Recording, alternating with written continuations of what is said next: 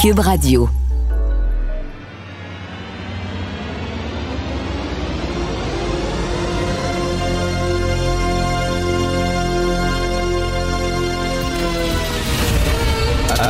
Attention, cette émission est laissée à la discrétion de l'auditeur. Les propos et les opinions peuvent choquer. Peuvent choquer.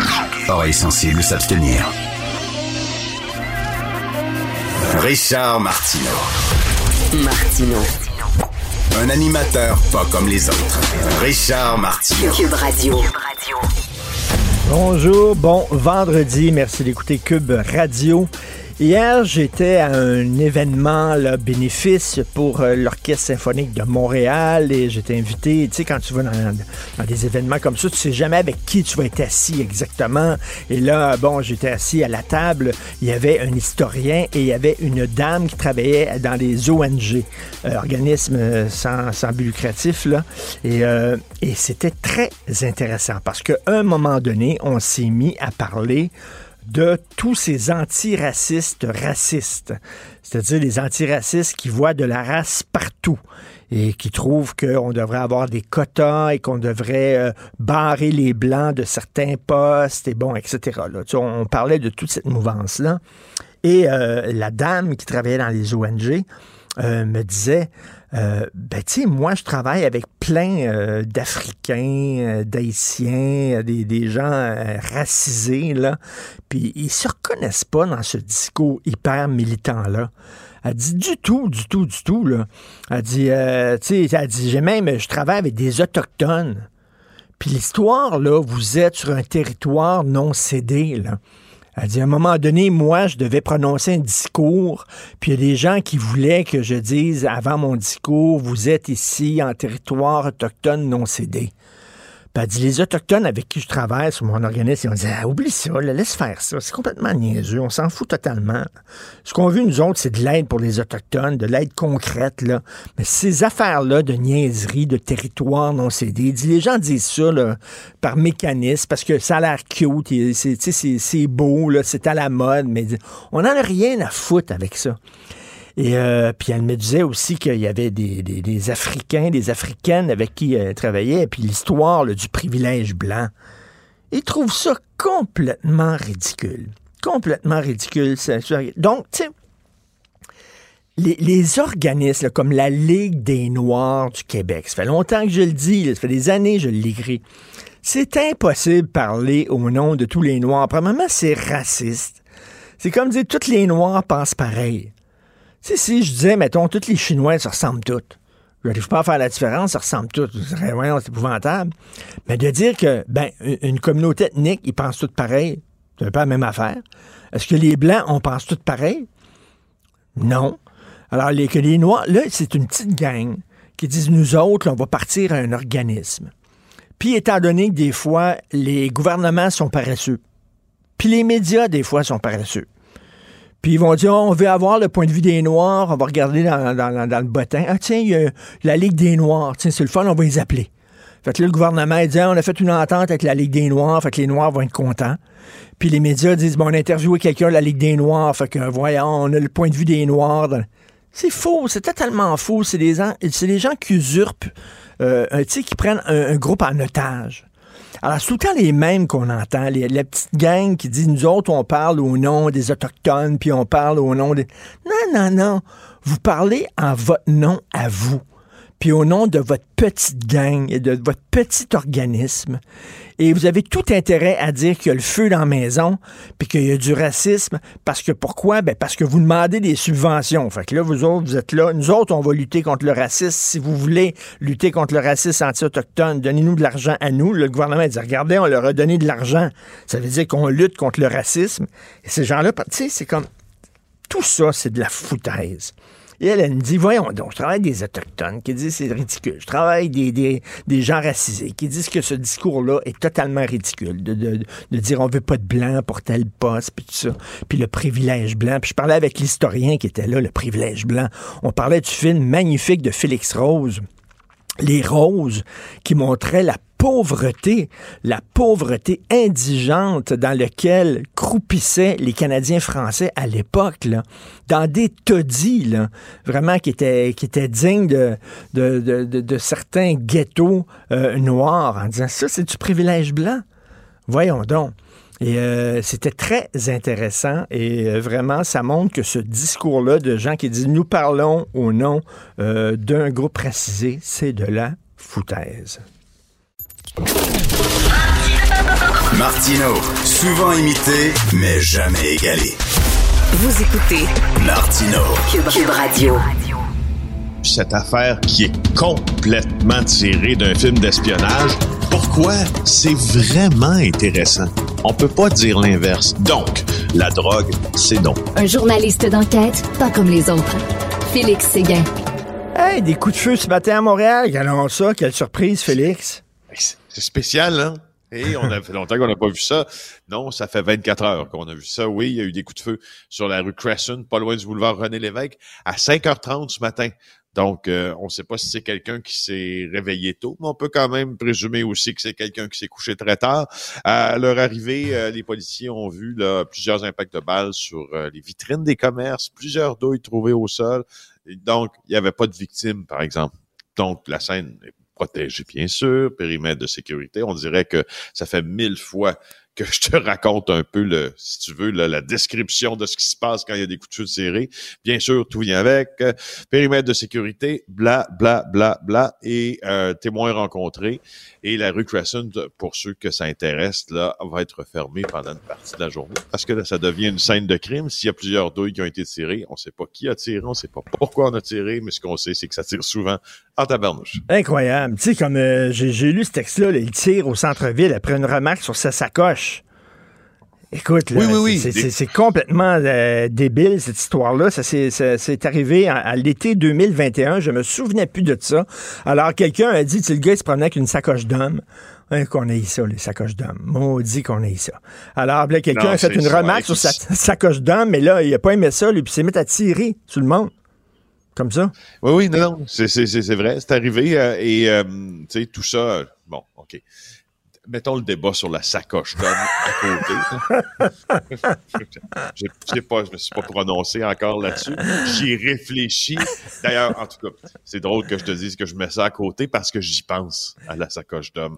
Alors, je, je, je, je, suis comme intéressé. Je suis, ça me, ça me, euh, ça vient me chercher. Euh, mais euh, cette affaire-là, oui, effectivement, c'était des inconnus. Hein, c'était des inconnus. Le, jeune homme qui a fait feu, c'était en 2021. C'était euh, en plein centre-ville de Montréal, passer une remarque sur sa sacoche Gucci. Ouais, ça, je suis pas sûr, par exemple. Euh, et euh, tu vois, euh, le, juge, là, le tireur, il a refusé de le libérer à l'époque en disant là, même si tu portes un bracelet de surveillance, on te libère pas, tu t'attaques pas à des inconnus, tu te décharges pas une arme à feu en plein milieu de la rue. Euh, pour ça. Je veux dire, moi, c'est ça, c'est ça dans le crime, moi, des fois, qui me, qui me rebute beaucoup, parce que je suis quand même fasciné par l'esprit criminel, par les, les gens ben qui font ben oui. du crime organisé. En fait, pas par eux, mais par leur esprit, puis par pourquoi ils font ça, etc. Mais un peu rebuté, par exemple, par le fait qu'on s'attaque gratuitement et, et ben, tirer comme ça dans la rue, c'est incroyable. Écoute, euh, l'année dernière, euh, moi j'ai un beau-frère et une belle-sœur qui vivent en banlieue de Paris, OK? Alors, euh, on est allé les visiter l'année dernière et c'était son anniversaire à mon beau-frère et sa blonde lui donne un cadeau devant ses enfants, tout ça. Alors, il rouvre le cadeau, tout ça, c'était une sacoche d'homme. Et là, il a dit, tu me niaises-tu, toi? Il a dit ça en français? Il dit vraiment, puis elle a dit, oui, mais tu sais, il me semble que tu tout le temps, as tout le temps plein d'affaires à transporter avec toi. Il dit, penses-tu que je vais me promener avec une sacoche d'homme, là, tu sais? Alors, c'était la grosse discussion. Donc, lui, il l'a pas pris, le truc sur la sacoche d'homme. Ah, il l'a pas pris il s'est mis à tirer. Euh, comme Donald Trump disait, hein, moi, je, serais sur la 5e avenue, je tirerais dans la foule, je tuerais quelqu'un et on voterait pour moi. C'est ça. On voterait pour lui quand même. Tout à fait. Alors, 12 euh, millions de dollars pour sauver deux résidences pour aînés qui ont fait faillite. Oui, c'est Pascal Dugas-Bourdon de notre bureau d'enquête là, qui nous l'apprend. 12 millions pour euh, ramener à flot deux résidences pour aînés. Euh, une opération qui n'a pas réussi. Tout ça en vain parce que l'entreprise qu'on a aidée est sur le point de, de déclarer faillite. C'était la fameuse résidence des Floralies de la Salle et les Floralies de la Chine. Il avait été mise sous tutelle par l'État en septembre dernier. Tu te rappelles, c'est Yves Poirier qui avait sorti ces reportages-là à TVA, qui avait sorti cette nouvelle à TVA et ces reportages-là graves cas de négligence, puis des cas assez graves pour une mise sous tutelle. Alors ça, c'est l'entreprise dont on parle. On avait mobilisé 160 employés, on avait acheté du matériel, on avait embauché des gestionnaires à forfait. Et là, euh, tu vois, là, quand, quand Pascal Dugas-Bourdon commençait à poser des questions au CIUS, on a dit que la, créance des Floralies, donc ce que doit les Floralies à l'État québécois, s'élève à 12 millions en date du 31 mars dernier. Euh, hmm. Et là, donc, Québec est pas sûr qu'il va récupérer son argent. c'est un peu ça, là, aussi. Là. Mais en même temps, on devait les aider, ces gens. On quand je dis ces gens-là, je parle des aînés. On devait aider ces aînés-là, puis ça coûtera ce que ça coûtera, sauf que on, on dirait qu'on n'est pas parti pour aller récupérer beaucoup d'argent. Mais est-ce que c'était des maisons qui ont été mal gérées? Et c'est pour ça qu'ils ont fait faillite? Ben, euh, honnêtement, on peut le penser. En tout cas, à la qualité des soins qu'il donnait aux aînés, on peut penser qu'il y avait des problèmes structuraux là, de, de fonctionnement. Ils sont chanceux, euh, ces gens-là, qu'il y a toujours le, gouvernement pour les aider et les sortir du trou avec notre argent, l'argent public. Hein. Alors, euh, ils gèrent mal leurs affaires, euh, ils donnent de mauvais services, puis après ça, ils se plantent, les se tournent vers le gouvernement. Ah, soudainement, on a besoin de votre aide, alors que certaines entreprises n'ont pas agi comme des citoyens irréprochables, mais là, ah ouais, on prend l'argent public puis on va les aider. En tout cas, comme tu le dis, il faut bien aider ces aînés-là qui vivaient là. On ne peut pas les jeter à la rue. Exact. Tout à fait. Exact. Mais c'est quand même nous qui avons épongé la, la, ben perte, et qui épongerons la perte et les dépenses. Tu veux me parler de la mafia en Ukraine? Ben oui, je veux te parler de ça. C'est un texte fascinant. Je vous le conseille. Hein, le, vendredi, souvent, euh, petite lecture de week-end euh, mm-hmm. que je vous conseille dans le magazine Le Point. Pour ceux qui vont aller acheter leur magazine, d'ailleurs, euh, je sais même pas s'il est encore imprimé, le magazine Le Point. Oui, oui, oui, oui, oui, oui, c'est imprimé. Oui, oui.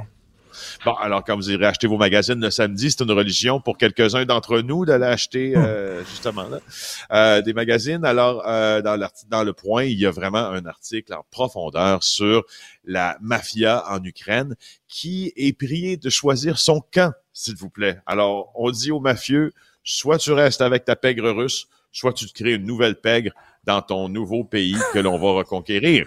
Alors, je trouve ça assez, assez particulier. L'entrevue se déroule.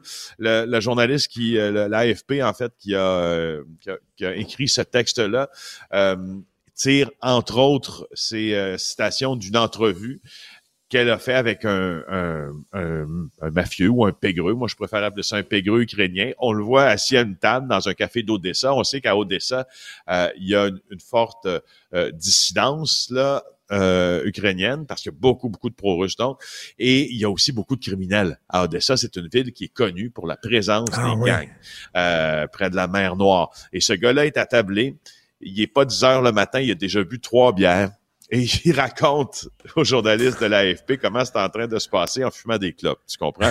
Alors lui, il dit, j'ai décidé de rompre tout lien avec les criminels russes et euh, par contre, euh, j'ai l'œil sur quelques territoires ici et je vais. C'est intéressant parce que euh, ce que vous allez apprendre dans cette euh, enquête-là, en fait, c'est que les criminels ukrainiens, donc qui ont de tout temps, là, depuis entre autres les années 90, beaucoup, beaucoup, beaucoup travaillé de pair avec les criminels russes, euh, décident de travailler, oui, seuls, mais ils ne font pas confiance au gouvernement ukrainien non plus. Alors, c'est drôle parce que le criminel dit, moi, je fais pas confiance au gouvernement. Il est corrompu, le gouvernement. Écoute, euh, oui, mais les autres sont pas corrompus. Hein. Alors, il devrait, il devrait prendre exemple sur les Hells Angels, hein, parce que c'est un, c'est un groupe de criminels, mais nationalistes, hein, 100% québécois. Alors, euh, la mafia là-bas doit choisir son camp entre la Russie ou l'Ukraine.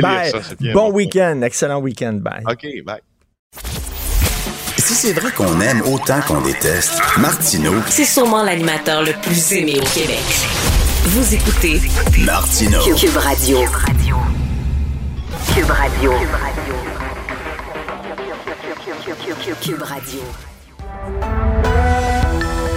Dernier rendez-vous de la semaine avec Richard Martineau, conjoint à Cube Radio. Salut Richard. Salut Jean-François. Regarde ça.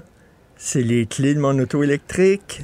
Je entré dans l'air électrique. Je l'ai eu hier à 14 heures. Je suis rentré aujourd'hui avec une auto électrique. Et hier après-midi, j'ai fait le tour des stations d'essence et je leur ai fait entendre ça. J'ai fait entendre cette tune-là.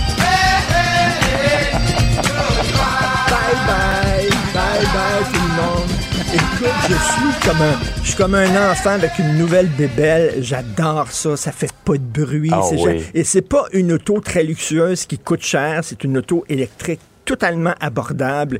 Et euh, je sais pas. Oui, je connais ta position sur les voitures. Toi, c'est se rendre du point A au point B. C'est ça. Y a-tu de, deux portes avec quatre roues? C'est correct. Merci, je vais l'acheter. c'est à peu près ça. Alors, électrique, j'adore ça. Je suis très content. Je remercie les Albertains pour leur sable bitumineux, euh, leur aide avec toutes ces années-là. les sheiks aussi, là, dans les pays, là, justement, là, où euh, on se fout totalement des droits de l'homme. Là. Alors, je n'aurai plus à faire avec vous. Merci beaucoup. Alors, Hydro-Québec, j'espère qu'on va avoir l'électricité pour tout le monde. Merci. Ah oui, exact. Tu vas voir que c'est pas parfait, ça demande plus de planification, mais on s'y habitue assez vite, effectivement. Hey Richard, euh, on a une pensée particulière en cette période de grande chaleur. Encore aujourd'hui, il va faire très chaud et il y a des chambres de CHSLD non climatisées. C'est des conditions épouvantables. Écoute, c'est euh, Marie Vien qui est scénariste. Euh, je, bon, je sais pas si vous avez vu le film Arlette, entre autres avec Marie-Pierre Morin, là, qui se passait dans le milieu de la politique. C'est elle qui avait écrit le scénario de ça. Et hier, elle était à Cube Radio, à l'émission Sophie Durocher, ma douce, et elle disait qu'elle a une sœur, Dominique Vien, qui a la Alzheimer précoce qui est, écoute, sur, ces derniers jours, elle est en phase terminale et ça fait deux ans que Marie euh, veut que la chambre de sa sœur soit climatisée. On le sait, hein, il y a des chaleurs épouvantables d'été depuis plusieurs années, ça va continuer. Euh, écoute, euh, on lui a enlevé les pantalons, elle est en couche avec un petit t-shirt dans son lit, il fait super chaud. Elle a pris une photographie de, la température, là, on voit au mur, c'est 30 degrés dans sa chambre. elle dit, ça n'a pas de bon sens. Pour le confort et la dignité, on repassera. Hein. Elle dit, pouvez-vous lui donner une douche? Là, ils ont regardé l'horaire. Elle dit, mm. non, c'est pas sa journée, c'est pas aujourd'hui sa journée de douche. Ah. Elle n'est pas toute seule, hein, cette femme-là. Elle parle de sa sœur, mais il y en a d'autres dans le CHSLD. Le bureau de la directrice du CHSLD est climatisé. Ben oui. Le bureau de la directrice est climatisé alors que le bureau des gens qui sont là, ces hommes et ces femmes-là qui souffrent, n'est pas climatisé. Et là, ça monte jusqu'à 30, 31, 32 degrés. C'est tellement incroyable la façon dont on traite nos vieux et nos malades, la façon dont on traite les gens les plus vulnérables. Tu connais cette expression-là, Jean-François. Hein? On juge la qualité d'une société à la façon dont elle juge les gens les plus vulnérables. C'est épouvantable. Mm. Ces gens-là qui ont payé des taxes et leurs impôts toute leur vie, ont besoin soudainement de nous. OK? Et on le sait depuis, depuis longtemps dans ce CHSLD-là que les bureaux sont climatisés, mais pas les chambres des résidents. C'est totalement scandaleux. C'est ici au Québec, avec tout l'argent qu'on envoie chaque année au système de santé. Et des histoires comme ça, il y en a régulièrement. Ça n'a aucun sens. Écoute, je parlais, je te dis ça rapidement, je parlais à une amie européenne ben, en fait, c'est la conjointe d'un gars que je connais bien. Et euh, elle vit ici depuis quelques années, cette dame-là. Mmh. Euh, elle a rendu, bon, elle est dans la soixantaine et elle dit, ben, je quitte, euh, je quitte le Québec et je retourne en Europe, dans mon pays d'origine. Je ne veux pas vieillir ici. Je ne veux pas vieillir au hein? Québec. Elle dit, j'aime le Québec, mais je ne veux pas vieillir ici. Donc, ça en dit long. Je trouve ça triste, scandaleux, et c'est ça le Québec d'aujourd'hui. Pour contrebalancer, Luc, un téléspectateur, me souligne, Richard, qu'au CHSLD Jean-Hubert Birmans sur Sherbrooke-Est, on donne des climatiseurs aux familles euh, gratuitement. Euh, on devrait faire comme ce CHSLD ben, à la grandeur du Québec. Ben, C'est intolérable. Par ailleurs, Richard, euh, David Johnston, rapporteur spécial de Justin Trudeau, va rester en poste, même si les élus euh, veulent qu'il parte. Lui, il dit, euh, c'est pas les élus, c'est le, je me ramène, je Ben, me rapporte ça. directement au gouvernement. Donc, Justin Trudeau, qui dit est-ce qu'on devrait avoir une commission d'enquête ou pas, c'est pas moi qui va décider. Je vais donner ça à David Johnson, un gars indépendant, un gars indépendant. Voyons donc, c'est un ami de la famille. C'est quelqu'un qui siégeait à sa fondation Trudeau. C'est quelqu'un qui était près- proche des Chinois. David Johnson, il dit ah, finalement, après avoir réfléchi, on n'a pas besoin de commission d'enquête. Écoute, là. Alors là, tout, la majorité des élus ont voté euh, une motion déposée par le NPD en disant on n'a plus confiance en, en David Johnson, on demande sa démission. Euh, et là, tu as vu aussi dans le National Post aujourd'hui, il y a seulement 25 des Canadiens euh, qui ont confiance en son jugement. Le trois quarts des Canadiens trouvent qu'il est beaucoup trop près, il y a une proximité avec Justin Trudeau pour être crédible. Les gens demandent qu'il s'en aille, puis dis-moi, là, c'est pas, c'est pas le Parlement qui m'a élu, c'est le gouvernement qui m'a mis là, et je vais rester Et Justin Trudeau va le garder. Écoute, ça, c'est comme dire la démocratie, on s'en fout totalement. Regarde, on va garder ce gars-là. Vraiment, il y a des questions à se poser. Et quand on cache des choses comme ça, ben, c'est certain qu'il y a toutes sortes de théories qui circulent. C'est dommage. Et en terminant, en terminant, on a demandé à. Bernard Drinville comment ça se fait qu'il y a des gens qui enseignent alors qu'ils ont seulement un secondaire 5. Comment ça se fait qu'ils peuvent enseigner Ouais. dans des classes? Il a dit, vaut mieux ça que pas de preuve du tout. Alors voilà, je vous montre Ah, mon T-shirt. ça aurait pu être pire. Ça aurait pu être pire. ça aurait pu être pire. Voilà. On en revient toujours à ça. C'est ça qu'il dit. Il dit, du ben, Québec. Ça aurait pu être pire. Moi, je demande une motion d'un parti à l'Assemblée nationale pour qu'on change officiellement la devise du Québec et qu'on dise ça aurait pu être pire. Ça, va- ça aurait pu être pire. Voilà. Très belle plaque qui irait à merveille sur ta toute nouvelle voiture électrique dont j'espère que tu vas profiter en fin de semaine. Complètement. Merci beaucoup. Salut, Richard. Salut, bon Bonne fin de semaine à lundi. Martino. Sa vulgarisation est d'une grande clarté. La controverse adore Richard. C'est comme ça.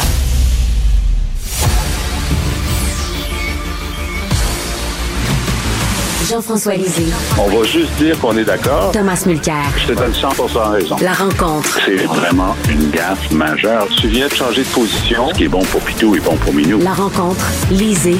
Mulcair. Alors, Jean-François, maintenant, c'est clair, il va y avoir du privé à Hydro-Québec. On parle d'avoir des barrages privés. Euh, c'est quoi, c'est un barrage privé? Ah, ben ça, c'est, il n'y avait avant René Lévesque que des barrages privés, euh, sauf quelques-uns que la vieille Hydro avait. Euh, écoute, c'est, très intéressant parce que on, euh, critique souvent les motions à l'Assemblée nationale tous les jours. Il y en a trois ou quatre. Puis qu'est-ce que ça donne, puis tout ça. Puis hier, ça donné beaucoup d'informations parce que le Parti québécois a soumis une, motion qui demandait à justement réaffirmer le fait que euh, le, le- le Hydro-Québec euh, allait être le maître d'œuvre de la euh, de, de la génération d'électricité et la CAC a voulu modifier la, la, la motion et la modifier de deux façons. D'abord, en réaffirmant que c'est dans la loi qu'on peut avoir des petites centrales de moins de 50 mégawatts. C'est vrai que c'est dans la loi, mais il y a un moratoire depuis une dizaine d'années que, le- Parti québécois avait introduit. Et ils, ont biffé le, le, le bout où c'est écrit. Puis là, il faut vraiment que je te lise là, parce que c'est tellement, c'est tellement extraordinaire. Le, je le retrouve sur mon ordinateur là. C'est ici. Euh, OK. Alors, le PQ avait dit que l'Assemblée nationale s'oppose à la possibilité de confier de nouvelles centrales hydroélectriques au secteur privé et de vendre ou de céder en tout ou en partie les actifs d'hydro. Et euh, la CAQ a voulu biffer ça. a, a voulu biffer ça. Puis là, il dit oui, mais alors évidemment, le PQ a refusé cet amendement qui était exactement le contraire. C'est exactement ce qu'il voulait faire dire à l'Assemblée. Et donc là, il y a, euh, moi j'ai mis ça en ligne et le directeur des communications euh, du Premier ministre, Manuel Dion, qui est un, homme charmant d'habitude, était très fâché et euh, a écrit sur Twitter que je faisais de la désinformation. J'ai dit regarde, pourquoi vous avez euh, pourquoi vous avez c'est vos amendements là, pourquoi Ben vous oui. faites ça? Il a dit oui, mais euh, t'essayes de c'est des épouvantails, a dit un de ses collègues. Mais oui, mais vous avez juste à nous dire que il y aura vous n'allez pas relancer les petites centrales et que vous n'allez pas hausser le seuil des petites centrales et que vous n'allez pas euh, vendre ou céder des actifs d'hydro, on va vous croire, mais vous le dites pas. Vous dites le contraire.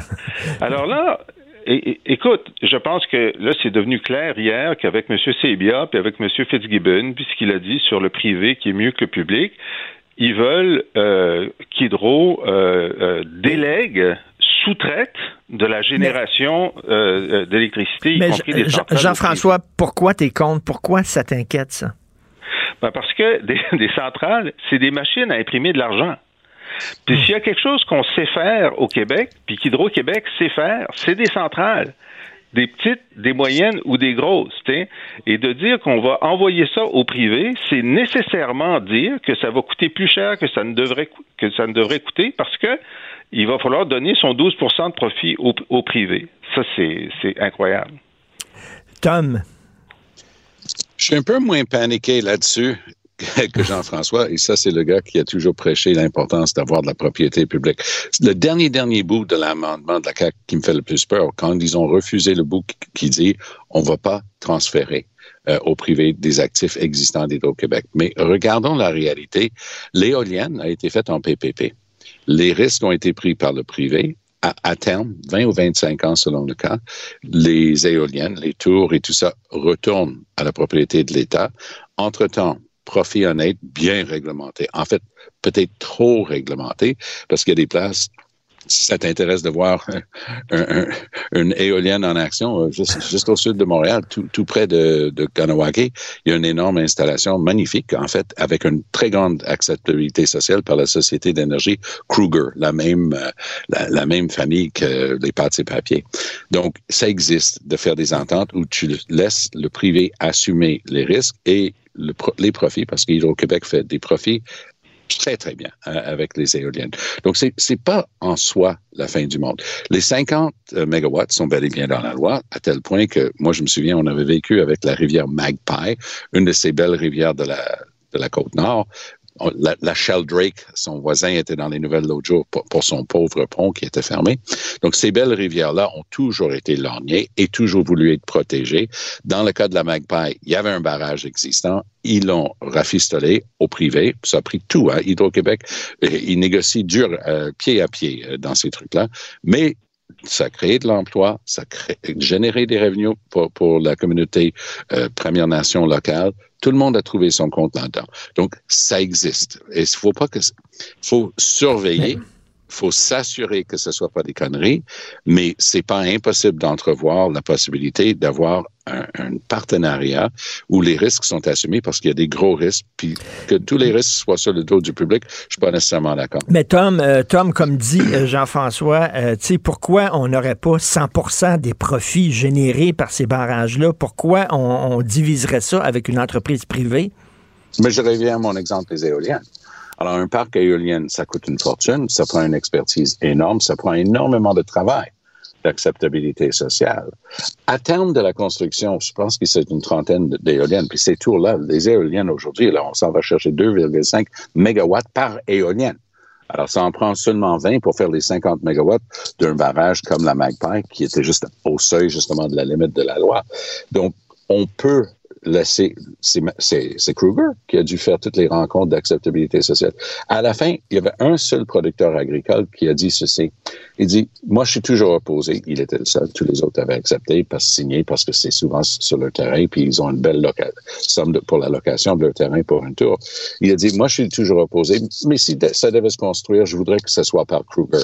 Ça prouve que le privé peut aussi, vu que c'est dans leur intérêt, travailler très fort cette ex- sociale. Moi, je me souviens pas d'un grand débat public pour euh, certaines rivières qu'on a, sur lesquelles on a mis des barrages. Hydro-Québec a des grosses bottes, a tendance à pousser. En fait, le mouvement écologique québécois a commencé, pour de vrai, avec un projet saugrenu de Hydro-Québec sur la rivière Jacques-Cartier, juste au nord de Québec. Et il y a, il y a des projets, il y a, il y a des manières de faire d'Hydro-Québec qui sont atténuées par la présence du public, donc, euh, pardon, du privé. Donc, dans l'ensemble, oui, garde 100% de la propriété publique d'Hydro-Québec et ça, c'est pour ça que je suis très inquiet du dernier bout refusé par la CAQ. Moi, je les vois venir justement comme, c'était la fin de la carrière politique de Mario Dumont quand il a proposé de mm. vendre X d'Hydro-Québec au privé. Et c'est ça qui est arrivé en Ontario. Puis en Ontario, tu payes deux fois et demi le prix d'électricité qu'ici au Québec.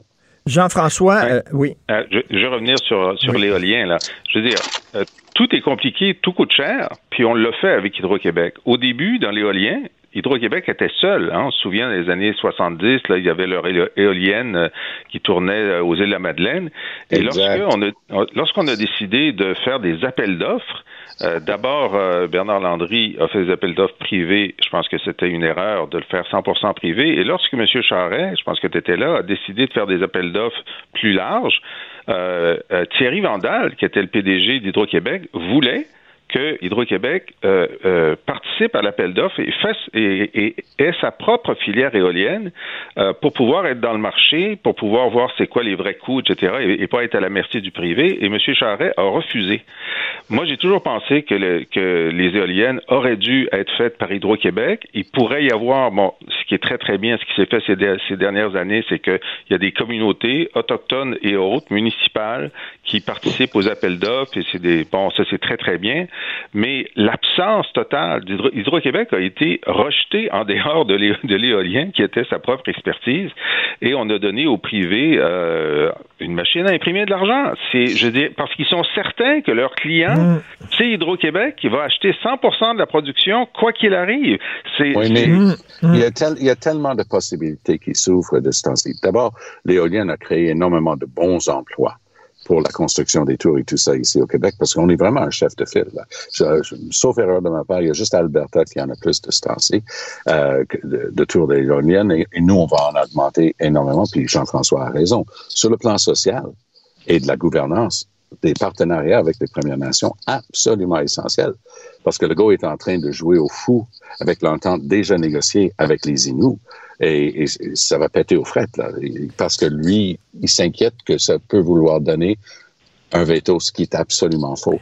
Donc, cette possibilité-là pour le Québec de, rester un chef de file en éolienne, on a tout ce qu'il faut, surtout que le bout de l'électricité que tu n'as pas le droit de, de, vendre et de mettre en ligne, parce que c'est ça les restrictions d'Hydro-Québec pour un, un, parc éolien privé, tu ne peux pas faire plus de ça. Mais cette électricité en plus, c'est l'enfance de l'art, de faire de l'électrolyse et de créer de l'hydrogène propre et vert. Ça, c'est l'avenir pour le Québec. Nous, on peut pas être juste un chef de file en hydroélectricité, on peut être un chef de file en hydrogène propre. Mais le GO en parle depuis six ans et il n'a rien foutu. Moi, j'ai voulu acheter une voiture hydrogène. Tu peux en acheter un à Québec parce que tu as deux places pour pour te, entre guillemets, tanker avec hydrogène à Québec. Tu sais combien il y a dans la ville, la grande ville de Montréal, 4 millions de personnes? Zéro.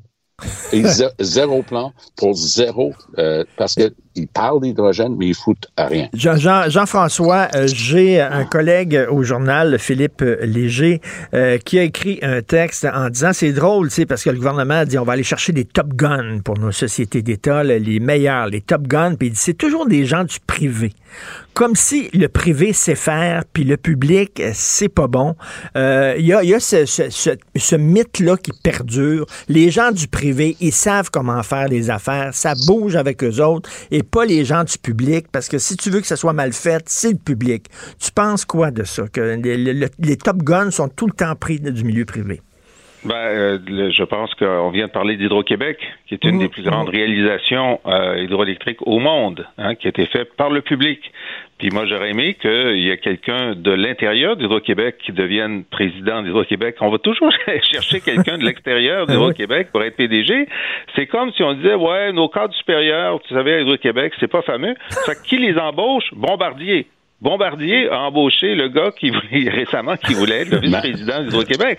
Alors, pourquoi est-ce que le privé trouve que nos cadres supérieurs du public sont bons et pas l'inverse? Je te dis que sous-ministre des Finances au Québec, là, quand tu prends ta retraite, tu as une job de 2 millions de dollars dans le privé, dans, le secteur financier, OK? Parce que le privé sait reconnaître la grande qualité de notre haute fonction publique.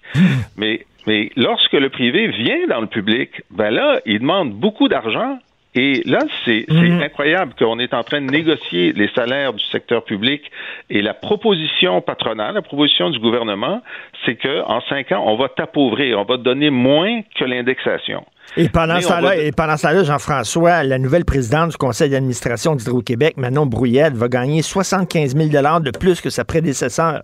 Une augmentation de 63 Elle, son augmentation, c'est quand même le double de l'augmentation des députés, mais c'est pas autant que l'augmentation de 75% du chef de cabinet de M. Legault.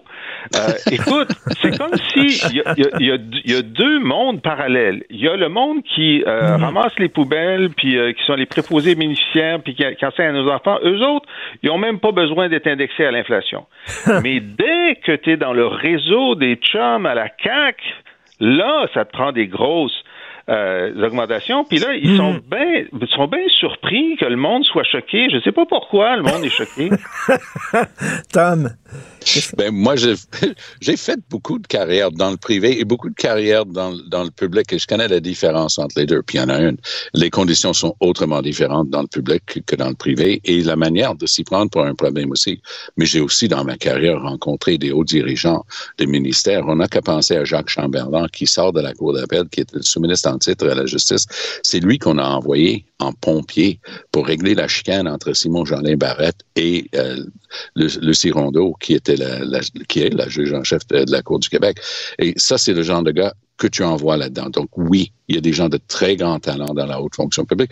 Il y a des gens de très grand talent euh, dans la fonction publique. Des avocats et avocates avec qui j'ai Mm. travaillé dans la fonction publique sont superbes. Mais est-ce qu'on peut juste admettre que leurs conditions de travail ne se comparent pas aux conditions de travail dans le privé? C'est ça la différence. donc, Ben, c'est-à-dire je- qu'on se... je- moi, j'aimerais que tu m'expliques ça parce que j'ai connu beaucoup. Moi, je viens d'une d'une famille de privés. J'ai j'ai euh, j'ai vu des gens qui travaillaient comme des défoncés dans la haute fonction publique pour un salaire beaucoup moindre que dans le privé. Et j'ai vu des incompétents avec des gros salaires dans le privé. Oui, Ça existe, en train l'exception confirme la, L'exception, la règle. ouais, La- voyons. La, règle, c'est que le- le- les conditions de travail, c'est ce dont je parlais.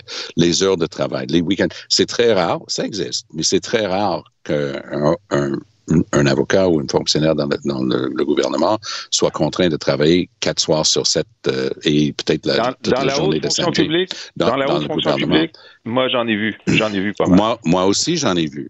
Moi, je me souviens, on avait des inondations à l'été 2003 Ouais. et le gars qui était en charge des barrages, c'était le mariage de son fils, puis on était en contact avec lui toute la journée. J'en ai vu aussi. Euh, cet été, euh, ça va être le foutu bordel à Montréal, 51 chantiers. Et j'entendais, j'entendais la, la ministre des Transports, Geneviève Guilbeault, ce matin à la radio, et euh, l'animateur lui demandait, écoutez, le, le site Internet, là, pour savoir là, euh, quelle rue est bloquée, puis tout ça, c'est vraiment, c'est une joke, c'est un site. Là. On peut pas avoir des sites comme ça en 2023. Et Jean-François, la réponse de Mme Guilbeault, ben c'est pas si pire. Ça pourrait être pire. ça pourrait être Ça pire. C'est exactement le ce nouveau, que... Notre slogan, le nouveau slogan de la CAQ, Oui. ça pourrait être pire. Et, et d'ailleurs, Bernard... je, me, je me souviens, ça aurait pu être pire. C'est ça qu'on va Et Bernard Drinville. Jean-François, on a dit à Bernard Drinville, comment ça se fait qu'il y a des enseignants qui peuvent enseigner dans les classes seulement avec un secondaire 5, mais il dit c'est mieux que pas de prof pantoute, donc ça pourrait être pire.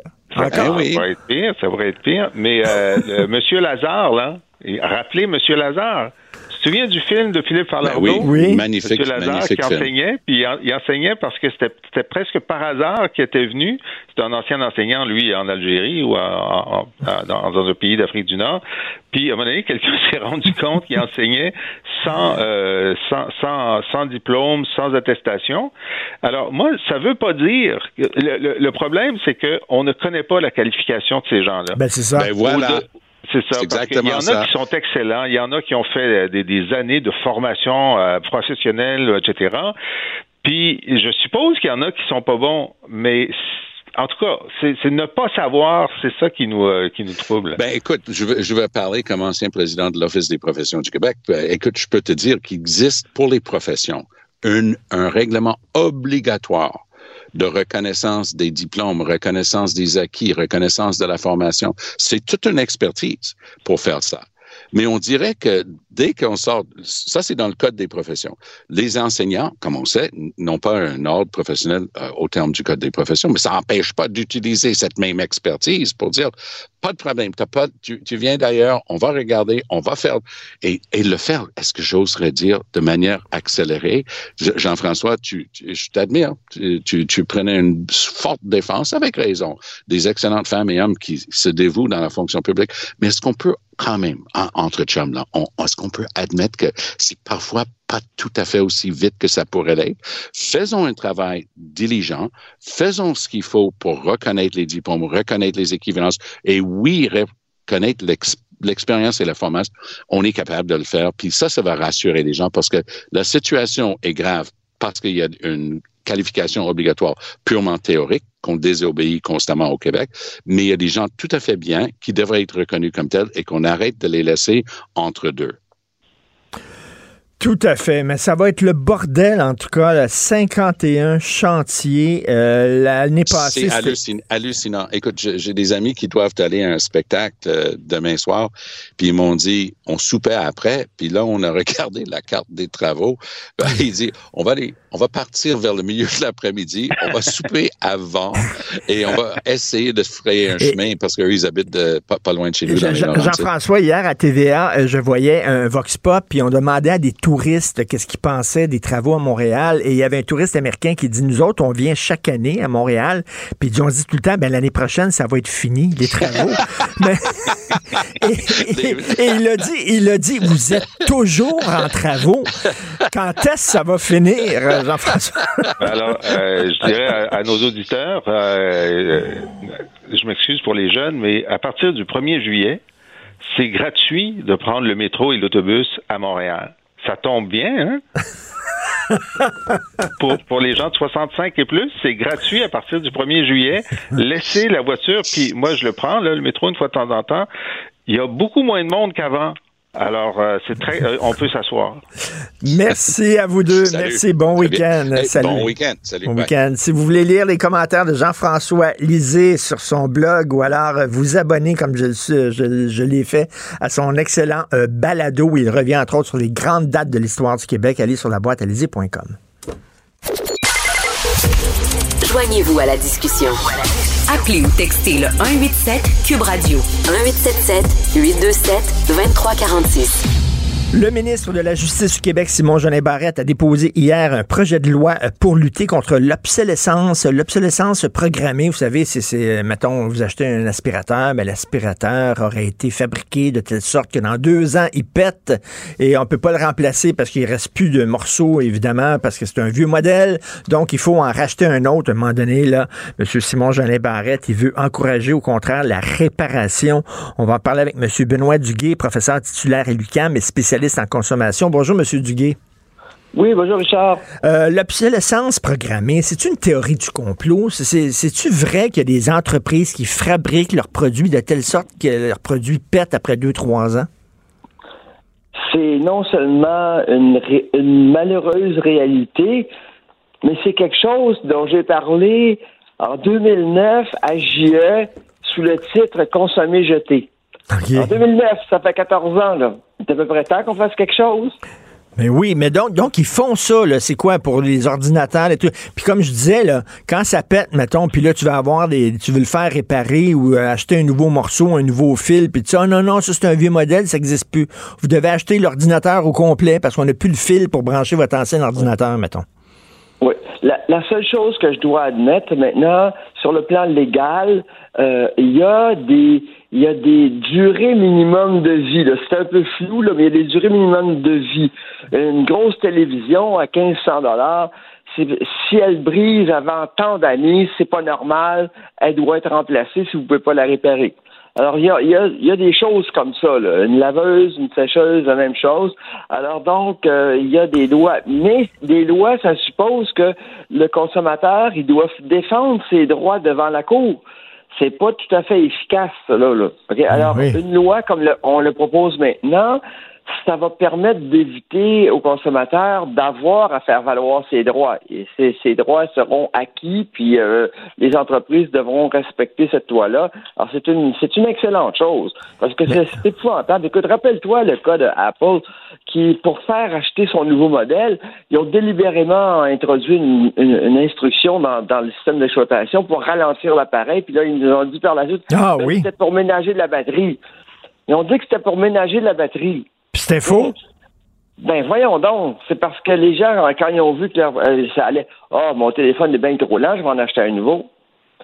Mais, mais, mais c'est incroyable. Mais, Monsieur Duguay, moi, j'ai grandi à Verdun, puis je me souviens, là, quand j'étais petit, là, euh, à côté de chez nous, là, il y avait une boutique qui réparait des télévisions. Il y avait plein de télévisions dans la vitrine, puis c'était la boutique Zénith était là, là.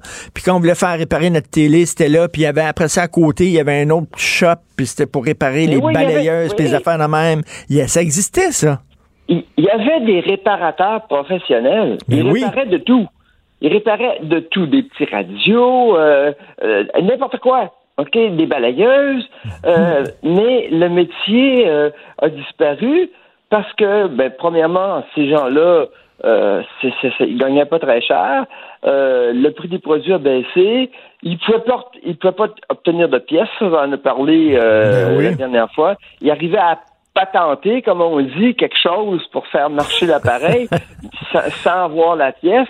Mais le, le- le métier a fini par disparaître. Mais c'est des vieux, c'est des, c'est des vieux métiers, là, comme je sais pas, aiguiseur de couteau, cordonnier, mettons. Là, là, c'est, c'est assez, euh, c'est assez étonnant que ça existe encore, ces métiers-là. Mais, mais en même temps, nous autres, on a aussi une part de responsabilité. Monsieur Duguay, euh, quand mon orteil sortait de mon bas, mettons, euh, ma mère prenait le bas, puis elle, elle reprisait le bas, là, puis euh, elle bouchait le trou, puis je, remettais ma chaussette. Aujourd'hui, tu as un trou, ton orteil sort du bas, prends le bas, on le jette, puis on va acheter une autre paire de bas.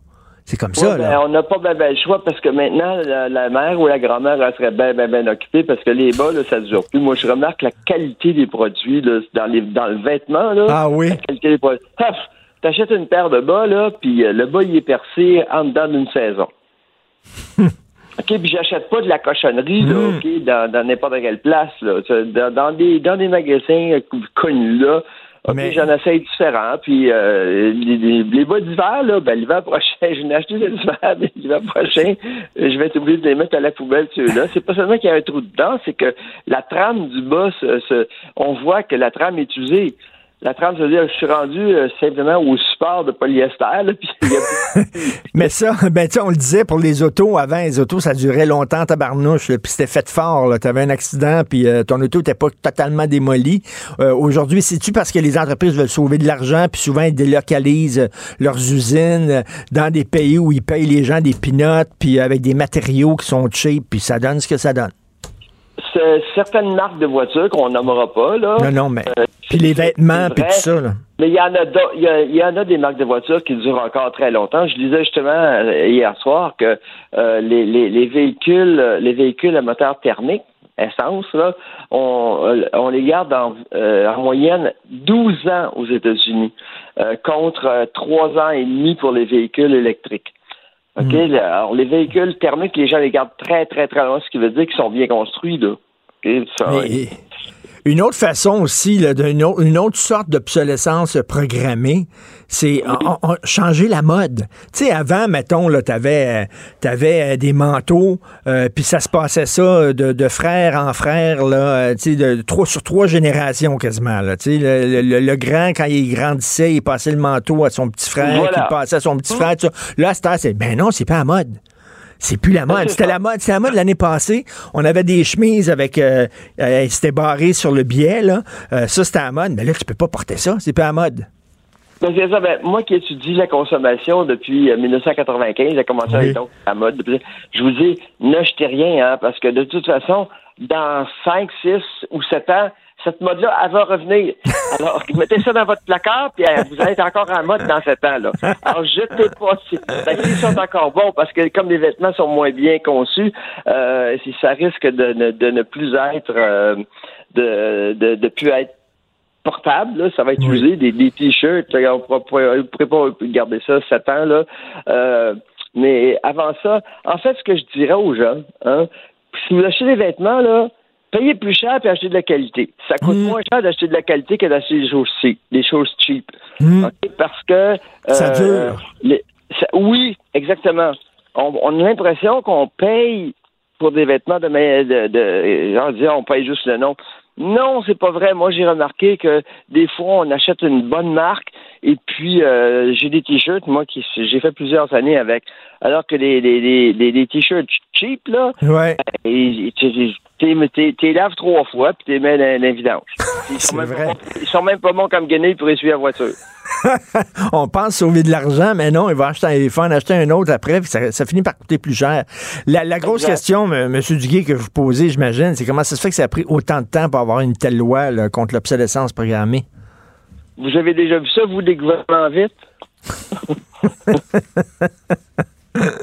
Écoutez, on va, ah non, on va, on va pas être méchant ce matin. Là. Écoutez, il Ben- fait quelque chose de bien. On va le féliciter, là. OK, mais regardez, ça fait longtemps que je vous dis, là, 2009, j'y ai. Les journalistes, j'en ai parlé avec les journalistes, on a donné des exemples euh, à la télévision, puis euh, écoutez, ça fait 14 ans de ça, là. Bon, on a, on a fait, somme toute, ce que vous et moi on fait ce matin, là. OK, mais vous, Ben oui. et moi, on, on, on applaudit l'arrivée d'une loi. Ben, ça a pris 14 ans pour que la loi arrive. Mais puis il y en avait des lois comme ça ailleurs, dans d'autres pays. Là. On le voyait là, que d'autres pays avaient adopté ces lois-là, puis on le faisait pas. Ou, ou on voulait pas le savoir. On voulait pas le faire. Pourquoi? On voulait pas se mettre l'industrie à dos ou quoi? Possiblement, il y a tellement de raisons là-dessus. Là. La politique, c'est complexe. Hein? On veut pas se faire d'ennemis. euh, euh, euh, écoutez, je peux pas vous dire pourquoi. Le, résultat, c'est le résultat est là. OK? Et, ce qui est plus grave, c'est que on pense toujours à la pollution. Vous savez, quand on parle du réchauffement de la planète, le CO2, tout ça, on pense seulement, la plupart du temps, à ce qui sort au bout du tuyau d'échappement d'une voiture en arrière. Mais pour construire tout, pas seulement les voitures, mais pour construire tout, ça a une empreinte, ça a une empreinte écologique. OK? On, on- on produit du carbone pour, pour, produ- pour faire à peu près n'importe quoi. Surtout que si on fait construire au tiers-monde, on utilise toujours de l'électricité. Puis dans, dans les pays du tiers-monde, l'électricité est souvent produite à partir de générateurs qui utilisent de- de- de- du diesel euh, ou pire encore avec du charbon. Alors ça génère énormément, énormément de, de CO2. Le CO2 qui viennent de Montréal là, ou qui viennent d'un- pays l'autre bord de la planète, là, il, il reste dans la, dans la même planète, il reste dans, il reste dans la même atmosphère. Là. OK, alors plus on fabrique pour rien, puis plus on produit du CO2, là. Hum, En réalité, le, le Canada produit beaucoup moins de, de, de, de, de CO2 per capita maintenant que bien des pays, euh, euh, et là, j'en nommerai pas pour pas faire de, de, de, de, de, choc diplomatique, là, mais, mais on- vous avez déjà cherché un petit peu, vous allez voir quels sont les pays, allez voir les pays où on produit beaucoup, beaucoup en ce moment, puis, puis regardez ça, vous allez, vous allez tomber à terre voir à quel point ces, pays-là ont augmenté pendant que nous, on diminue le- la production de CO2 dans la production, ben, euh, le, eux, ils, ils, ils accélèrent euh, le- l'émission de CO2 avec leur production. Ils ont peut-être plus de voitures électriques dans leur pays, mais, mais pour fabriquer leur voiture électrique, ils mettent énormément de CO2 dans l'atmosphère. Ben oui. Et, et je reviens sur le projet de loi 29 là, qui va modifier le projet de la loi sur la protection du consommateur. Il va avoir une garantie légale de bon fonctionnement pour des appareils domestiques comme les cuisinières, réfrigérateurs, con- congélateurs, etc. Euh, C'était simple, ça me semble amener c'est une garantie légale. euh, vous allez, euh, c'est-à-dire que si ça brise, ben là, c'est pas normal que ça brise après seulement un an ou six mois, puis vous allez non, le c'est réparer. C'est ça, mais euh, comme je vous ai dit en début d'émission, c'est que euh, euh, le- la loi de protection du consommateur prévoyait des durées de vie minimum fondées, le, fondées sur euh, bon un produit euh, de, de, de tel modèle, euh, de, de telle sorte de produit, ça doit durer au moins 10 ans. Et alors ça, c'est ce que, ce que disait la loi. Mais la loi de protection du consommateur, elle n'a pas de dents. Elle n'exige pas que le, le, le, le producteur le respecte. Il fallait que le consommateur aille devant un juge, puis disait, ben, monsieur le juge, sur la base du, du euh, de, la loi de protection du consommateur, j'ai acheté ce produit-là, puis il a duré trois ans alors qu'il devrait durer dix ans. Et, et, ça coûte des sous, puis ça prend du temps, puis pas tout le monde veut faire ça, là. La différence avec la nouvelle loi, c'est que le, le, fardeau de la preuve, ce ne sera pas sur le consommateur. Si, si le produit ne respecte pas les normes de la loi, hmm. ben, automatiquement, le producteur va, va, être, je ne sais pas quoi, je ne sais pas qu'est-ce que, qu'est-ce que sont les pénalités de la loi. Je n'ai pas examiné la hmm. loi en profondeur, puis je suis pas avocat, mais c'est quoi les pénalités prévues par la loi? Qu'est-ce qui, qu'est-ce que, mais, mais, comme vous dites, c'est pas sur le, fardeau et pas sur le consommateur, va être sur le fabricant. Puis ça, c'est, on devrait avoir, on devrait avoir une garantie contre l'obsolescence programmée des couples. S'assurer que si le couple pète après trois ans, euh, qu'on va le réparer. Au lieu de l'acheter aux poubelles. Je n'ai pas ce problème-là, je m'en félicite. mais ça, pourrait être une bonne idée. Ça pourrait être plus difficile à légiférer, par exemple. Et M. Duguay, en terminant, vous, vous euh, regardez de très près le milieu de la consommation. On se fait fourrer, excusez-moi l'expression, mais par exemple, je prends rien qu'un exemple. Les sacs de chips, les gros sacs de chips, il me semble qu'il y a de plus en plus d'air dans les sacs puis de moins en moins de chips. Ben, vous, vous me sortez les mots de la mouche. Je, j'allais vous dire les sacs d'air avec quelques chips dedans. Ben oui. C'est, ça. des, petits au gros, là. Et le phénomène n'est pas, c'est pas, là, pensez pas que c'est qu'au Québec ou au Canada. Euh, ça se passe comme ça à peu près, ben, pas dans tous les, ça se passe dans tous les pays du monde. Je regarde France 2 souvent le soir. Les gens se plaignent des mêmes choses. On a pris, et, et en fait, pas juste les sacs de chips, mais toutes les nourritures. Je voyais l'autre jour euh, à France 2, TV5, là, euh, le 20h, euh, on montrait de la nourriture, là. Le paquet qu'ils vendent, il est à moitié rempli. L'emballage est deux fois plus gros que ce que ça prend pour, pour mettre la denrée dedans. Et la, et la cliente, elle pliait le paquet en deux. Elle dit, regardez, on pourrait avoir un paquet deux fois plus petit, puis il n'y aurait pas plus de viande dedans. Alors, est-ce que c'est ben parce qu'on a diminué la quantité qu'il y avait? Parce que ça, ça s'est fait, hein? Euh, euh, euh, de, décroître les quantités en laissant au même prix pour que le consommateur se rende moins compte. Quand on le fait petit à petit, ça paraît pas. Ben, c'est ça, mais, mais à 50 on se pose des questions. C'est de l'inflation déguisée, c'est-à-dire que ça coûte pas plus cher, mais t'en as moins. Fait que ça coûte plus cher, veut, veut pas. Ben oui, ça, ça, coûte beaucoup plus cher. Les pots de yogourt, c'est le pire exemple de ça. Là. Ça, ça commençait à 750 grammes, puis après ça, euh, euh ça s'est passé à 600 grammes, puis là, maintenant, c'est parfois du 500 grammes. Euh, le pot de yogourt, il a rapetissé, rapetissé, rapetissé, rapetissé. Ben oui. Puis regardez le prix du yogourt.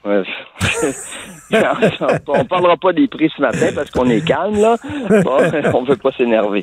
Mais, mais, merci. Ça prend des gens comme vous qui surveillent de ça de très près, ce qui se passe, puis euh, on a hâte d'avoir les shops pour réparer les coupes qui pètent après trois ans.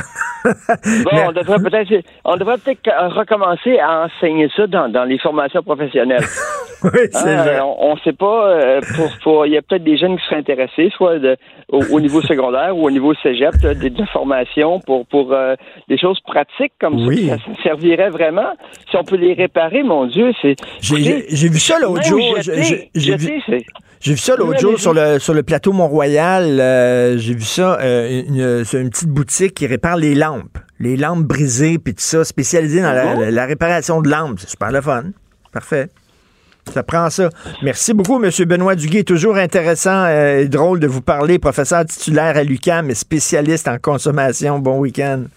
C'était plaisir pour moi également. Bon week-end à vous aussi. Salut, Benoît. Martino le préféré du règne animal. Bonjour, les petits lapins. Petit lapin, petit lapin.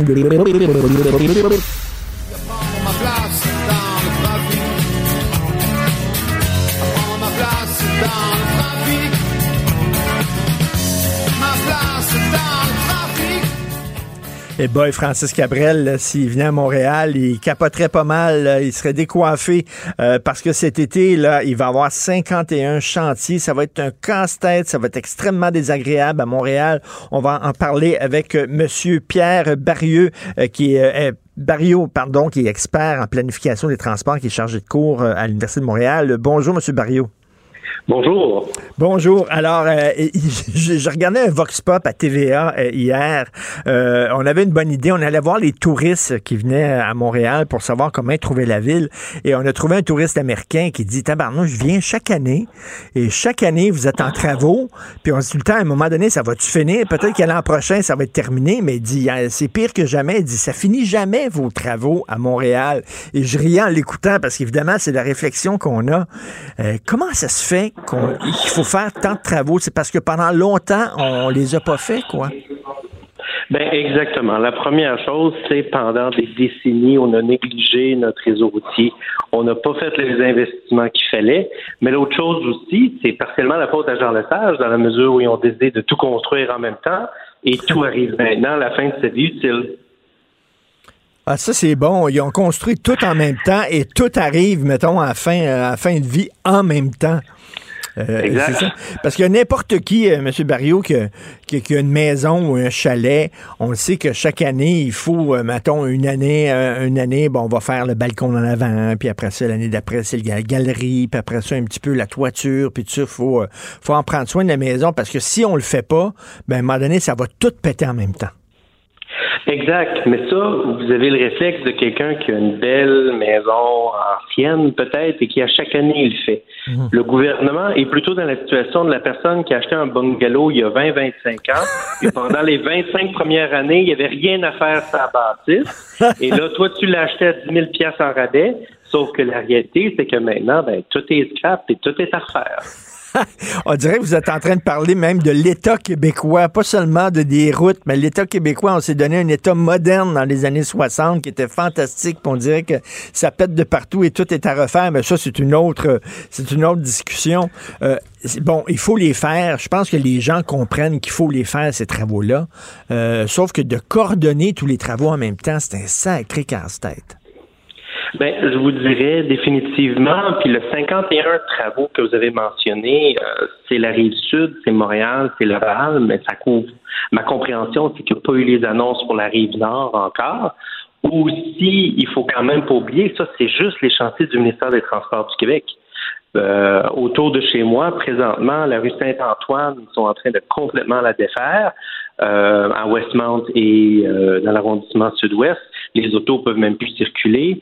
Atwater euh, est fermé aussi. Euh, pardon, Guy est fermé euh, en, montant dans la côte aussi. Alors c'est normal que tout bloque de tout bord, tout côté, parce que les chantiers, il y a des problèmes de coordination. Il y a toujours des problèmes encore à ce niveau-là.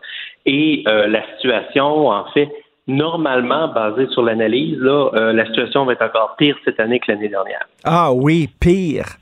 Vous, vous êtes un expert en planification des transports. Qu'est-ce que ça mange en hiver? Ça? C'est quoi, ça, un expert en planification des transports? Bien, nous, on essaie de rendre la situation des gens plus heureuse et plus facile. Alors nous, au lieu que ce soit juste les ingénieurs, nous, on amène la réflexion, nous, on essaie de penser au jour le jour des citoyens pour penser comment est-ce qu'ils peuvent se déplacer, que ce soit à faire des meilleurs projets de transport collectif, de réseau routier ou de veiller à une meilleure coordination. Et c'est ça parce que quand on barre, mettons quand on ferme une rue, il faut prévoir que bon les gens vont aller dans il faut prévoir les impacts de la fermeture de cette rue-là peut avoir peut-être dans le quartier à 15 minutes de là. Il peut avoir un impact plus loin là. C'est ça qu'il faut prévoir. Définitivement, et je vous dirais, euh, les impacts sont insuffisamment communiqués.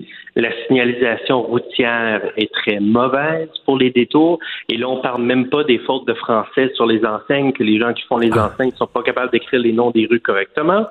Mais les, les, les, détours qui nous font en boucle, et encore une fois, euh, en, en tant qu'ancien résident du quartier latin, vous savez, quand la rue devenait piétonne, si je l'avais pas vu dans le journal, c'est je me levais le matin puis j'étais ah la rue est fermée devant moi pour cinq mois. Ben oui. Alors c'est ben certain qu'il y a des problèmes de communication et ça euh, l'administration Plante fait quand même mieux que ce qui se faisait avant. Mais il faut encore travailler très fort parce qu'on est encore bien loin du but de rendre la vie facile aux gens et euh, de dire de tout simplement appeler le 511 euh, c'est insuffisant. Ben oui, il me semble qu'on a des problèmes de signalisation, M. Barrio. Euh, je ne veux pas comparer avec les États-Unis, mais les États-Unis, quand une route est barrée, ils t'avertissent d'avance en maudit. Ici, ça arrive souvent au Québec. Là, on roule, on roule, t'as coup, boum, la route est barrée. Mais là, après ça, c'est un casse-tête. Pourquoi ils m'ont pas averti il y a 5 kilomètres que la route avait été barrée? J'aurais pris un autre, un autre chemin. Ah, j'aurais même aimé à 200 mètres, moi. Ah oui. on, on, dit sacrifice, pourquoi ils le font pas? Y a-t-il un problème de signalisation quelque part? Parce que des experts comme vous, ça existe. Est-ce qu'on les consulte, ces experts-là? Je vous dirais malheureusement peut-être pas assez suffisamment. Euh, aussi, il y a le, le, sacré euh, tome 5 qui est le manuel du ministère des Transports de la signalisation. On a discuté beaucoup, c'est lui qui dicte toute la signalisation routière, autant les comptes de construction que les enseignes de détour. Et il faut revoir notre signalisation. Et un peu comme l'effort qu'avait fait euh, l'ancienne administration municipale à Montréal pour mettre les enseignes pour dire où est le stationnement, euh, c'est le temps que Montréal peut-être se lance dans où est la route pour se rendre chez soi. Hmm.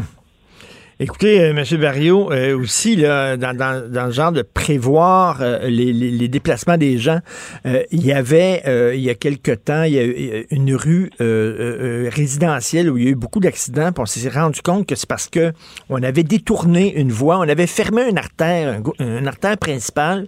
Les automobilistes étaient, étaient habitués de passer par cette artère-là à une certaine vitesse. On a fermé cette rue-là, on les a détournés, mais sur une petite rue résidentielle. Et là, les automobilistes, ben, continuait à rouler à la vitesse qui roulait sur l'autre artère.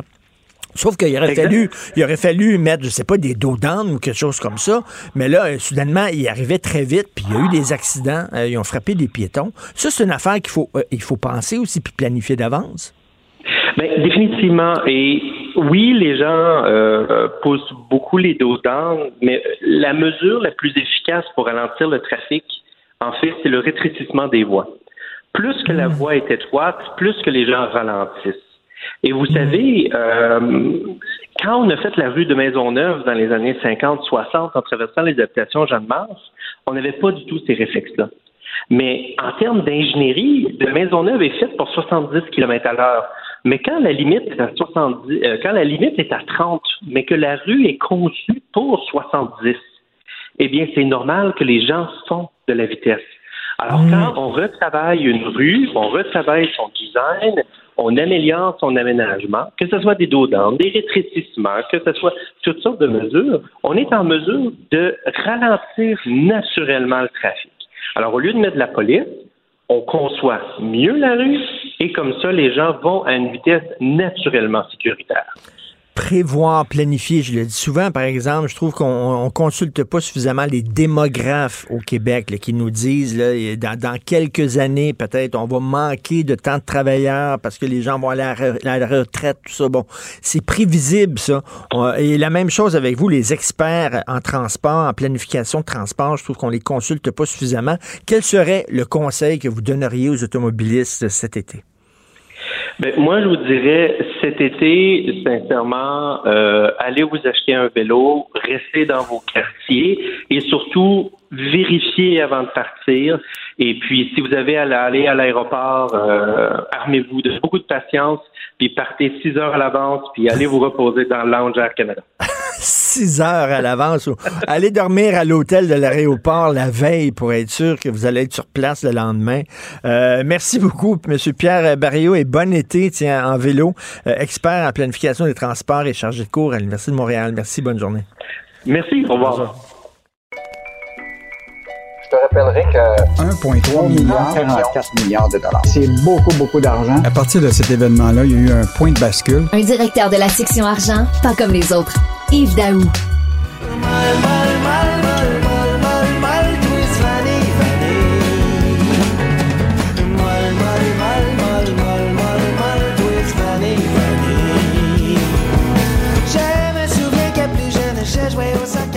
Wow, ça donne le goût de danser, ça. Bleu Jeans Bleu, euh, j'adore ce groupe-là. Alors, euh, tu veux parler d'une grosse molle, mais pas, pas une bière, là, c'est-à-dire une crème glacée molle, Yves? En fait, effectivement, je t'ai mis cette chanson-là parce que pourquoi pas parler d'un sujet sucré pour, euh, finir la semaine. Donc, euh, écoute, tu sais comment, Richard, moi j'aime beaucoup les PME québécoises et un exemple de, de modèle tu sais, qui pourrait se passer avec les PME, c'est que tu as deux entreprises au Québec qui sont dans le domaine de la crème glacée. Puis ils se sont dit, nous autres, là, si on reste seul dans notre coin, là, on ne sera jamais capable de concurrencer les étrangers. Et là, tu as la laiterie Chagnon, qui est l'un des acteurs québécois importants de l'industrie du, du yogourt. Écoute, c'est une entreprise de Waterloo qui existe depuis 1954. Viennent de faire une alliance avec Top Glacier. Top Glacier, tu les, tu les connais peut-être pas comme entreprise, mais c'est eux autres qui font Bill Boquet. Euh, ils font la crème glacée Lambert, euh, etc. Et donc, ils ont décidé d'unir leurs forces pour être capables justement de concurrencer les géants de la crème glacée au, au Québec par rapport à leurs produits. Et là, comme il disait le PDG de Top Glacier, il dit notre entreprise est le fruit d'une association de cinq PME. Aujourd'hui, au lieu d'éteindre des feux, chacun de notre côté, on développe une force de frappe qui ben suscite l'intérêt des grandes chaînes. Et ça, c'est vraiment logique. Donc aujourd'hui, ils vont se retrouver avec une, quelques usines toutes regroupées. Ils vont produire ici au Québec. Et ce qui est intéressant, Richard, dans une des déclarations du PDG, il dit quand les multinationales ils importent des leurs produits ici, il y a zéro tombé pour le Québec. On, notre modèle d'avance, mm-hmm. il est basé sur nos marques.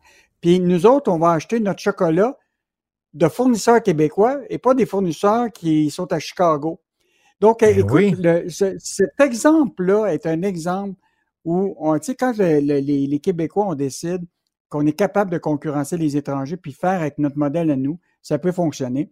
Donc, euh, tu sais, pourquoi prendre, on, fait, on fait de la de bonne crème glacée. Là. Pourquoi acheter de la crème glacée étrangère, tu la Coaticook, c'est-tu bon, ça? Ou euh, tu parlais de Bill Boquet, je sais pas si tu as déjà mangé la crème glacée au sirop d'érable de Bill Boquet, mais c'est une preuve que Dieu existe, là. Vraiment, là. Oui. Puis même la crème glacée Lambert, que, que, tout le monde euh, connaît. Mais là, ils se sont lancés, écoute, c'est quand même Top Glacier, là, il produit 12 millions de pots de crème glacée annuellement. comme une petite entreprise, là. Et là, ils vont rajouter avec Chagnon 70 000 pots de, crème glacée. Donc, euh, un beau modèle, un, exemple que, qu'on peut voir dans, probablement dans l'avenir avec nos PME plutôt que de les vendre à les étrangers. Et donc, euh, une bonne nouvelle pour ce matin. Un des grands euh, plaisirs de l'été, hein, aller prendre une crème à glace. Manger une bonne crème à glace, mon Dieu, c'est le fun. On, on, tu as beau avoir 75 ans, quand tu manges ta crème à glace, tu as 8 ans. Vraiment, là, tu as le visage d'un enfant de 8 ans. Euh, écoute, tu ben, nous parles... Juste te dire, dans, juste te dire dans à Montréal, il existe une, une crèmerie qui s'appelle Beaubec. Beaubec. écoute, affilée, c'est à côté du parc Laurier. Je pense qu'il y a autant de trafic c'est la métropolitaine qu'à la crèmerie qui est là. écoute, Yves, je te regarde, on dirait que tu es dans un photomaton avec, avec le rideau en arrière de toi. non, mais en tout cas, je te dirai pas pourquoi j'ai des rideaux. OK. On dirait que tu es dans une photo, mettons. Tu veux nous parler d'emploi? oui, euh, bon, Richard, je veux juste te dire, à tous les mois, il sort euh, au ministère du Travail du Québec les licenciements du mois. Et malgré le fait qu'on parle, tu sais, qu'il y a une pénurie de main-d'œuvre, etc., il y a quand même des licenciements qui se font un peu, là, tu sais, tu les entends pas parler, mais tu sais, une compagnie comme Morgan Stanley, qui est à Montréal, tu sais, qui, euh, qui, euh, qui, qui, qui, sont présents depuis des années, là, tu vois, ils viennent de licencier 100 personnes. Shopify, qui était à Montréal, vient d'en couper 105. Euh, tu as 104 travailleurs d'un fabricant de meubles québécois de haute gamme à Saint-Pie. Écoute, hmm. ils ferment les portes, 104 travailleurs. Qui, euh, et là, je regardais des autres avis de licenciement dans un métro à Sainte-Foy, euh, dans fabrication à Magog, 33 personnes. Écoute, c'est quand même fascinant de voir qu'il y a encore des licenciements collectifs au moment où ce que tu penses qu'évidemment, il y a une pénurie de, de, main-d'œuvre. Ben Et donc, c'est peut-être des signes là, que tranquillement, même si on sait que la croissance est encore bonne, économique, il y a peut-être des ralentissements qui se font dans plusieurs secteurs. Et ça, c'est un exemple ce matin de, de, de, ce qui s'est passé au, mois de mai. Il y a demain pas moins qu'on a encore 210 000 postes vacants. Mais Richard, ce qui est clair, c'est que les postes vacants, en général, c'est des postes qui ne requièrent pas euh, de formation universitaire. Dans le monde de, des postes avec des je dirais, des, des bacs, tout ça, là, je pense qu'il n'y a pas de pénurie de main-d'œuvre pour de, de postes vacants pour ça. Mais pour des emplois, tu sais, spécialisés, métiers, c'est vraiment un enjeu maintenant. Donc, mmh. des, une bonne nouvelle que des, une crèmerie se fusionne, mais dans l'emploi, dans ben bien secteurs, ça. Euh, écoute, on est allé chercher euh, Manon Brouillette pour euh, présidente du CA d'Hydro-Québec. Manon Brouillette, elle vient du secteur privé, puis là, d'après moi, elle a dit, regarde, OK, je vais y aller, je vais faire le saut, mais vous êtes mieux d'augmenter mon salaire. C'est un peu ça. Oui, bien là, Richard, un bon 63 là, on s'entend-tu pour dire qu'il y a une augmentation de 63% au Québec, là? là, il va y avoir les députés, que les autres vont avoir 30 mais donc euh, là, ce qui est intéressant, c'est qu'il y a un décret qui est sorti. Euh, donc, la nouvelle présidente du CA va être payée 195 000 Et juste rappeler que sa prédécesseur, qui s'est de côté, elle, elle avait obtenu seulement 119 360 et son salaire avait même été augmenté en 2021-2022 de 10% on a demandé la justification au, ministère euh, qui est responsable justement de recrutement légal et pas de réponse. Et euh, donc, euh, pourquoi avoir augmenté le salaire ben de cette personne-là de 63% ben, J'imagine que c'était sa condition qu'elle a dit. Elle a dit, je vais y aller, là, mais vous êtes mieux d'augmenter mon salaire. J'imagine c'est Oui, mais sauf que tu n'es pas obligé de toujours dire oui. la, réalité, c'est que demain, là, euh, il faut qu'il compare les salaires. Et actuellement, le salaire que va gagner Mme Brouillette est équivalent au président du conseil d'administration de la Caisse de dépôt, qui, en passant, gère 400 milliards d'actifs. Oui. Donc, euh, donc euh, je pense que mhm. la marche est très, très haute d'avoir mhm. fait une augmentation d'équivalente à ça. Mais on verra, euh, tu sais, par les, les actions qu'elle fera, là, si elle mérite son salaire au cours des prochains mois, parce que on s'entend-tu pour dire qu'elle est au Québec, là, il y, a, beaucoup de travail à faire sur, ben pour eux autres au cours des, prochaines semaines. Puis, le président euh, du CA, c'est pas elle qui va diriger Hydro-Québec, on s'entend. C'est pas elle qui va commencer à avoir les, les, grandes, les grands objectifs d'Hydro-Québec, les mettre sur pied. le CA, elle va regarder, si, savoir si c'est bien géré. C'est ça qu'on mmh. fait. Oui, exactement. Puis ça me fait penser à la chronique de Michel David qui parlait des salaires des députés. Euh, euh, qui est augmenté de 30% Puis il disait, c'est intéressant, il faisait un parallèle avec euh, la, la, la, la, fable de La Fontaine, mais il disait, présentement, on, ils veulent un salaire digne d'un État souverain à la condition que la province demeure une simple province. Exactement. Des fois, on se prend plus, on se pense plus gros qu'on ben le pense, puis peut-être que on ne mérite pas nécessairement des augmentations de salaire. Et je reviens, Yves, euh, Yves, je reviens à la chronique de Philippe Léger, là, notre collègue du journal, qui avait écrit là, Comment ça que les Top Guns qu'on va chercher, c'est tout le temps dans le milieu euh, du privé, dans le secteur privé. Tu sais, comme si euh, dans le public, c'était tout des nonos, fait qu'on a besoin des gens qui du secteur privé pour nous montrer comment faire. C'est une bonne question. Ça, écoute, une très, très bonne question. Puis, tu sais que tout l'enjeu, le cadre de, la question de, des barrages privés qu'on a parlé. Tu sais, tranquillement, il y a des déclarations qui sont faites, puis là, après ça, ils, reculent. Hein. Ils disent Oh non, non, il n'y a pas de privatisation d'Hydro-Québec. Mais euh, il va falloir suivre là, tranquillement toutes ces déclarations-là, puis voir dans les actions concrètes de M. Sabia, quand il va prendre les, guides d'Hydro-Québec, c'est quoi les premières actions qu'il va faire en termes d'investissement, euh, de partenariat, etc. Euh, c'est là qu'il va hmm. falloir voir si effectivement il y a, une forme de mini-privatisation de Hydro-Québec. Est-ce que qu'est-ce qu'on va lire ce week-end dans la section argent? Écoute, ce week-end-là, donc euh, je vais te revenir sur des choses qui sont intéressantes. Quelle est la vision énergétique de Michael Sabia? Ce qu'on a fait, Richard, c'est qu'on a regardé pendant le mandat de Michael Sabia à la Caisse, quels sont les investissements qu'ils ont fait dans le domaine de l'énergie. Et ça donne déjà des pistes, euh, en tout cas, qui vont indiquer peut-être le chemin que va prendre Hydro-Québec au cours des, des prochaines années. Je reviens encore sur des PME Inc. Écoute, Richard, il y a une compagnie au Québec qui s'appelle Triotech, qui est devenue un géant mondial des packs d'attraction.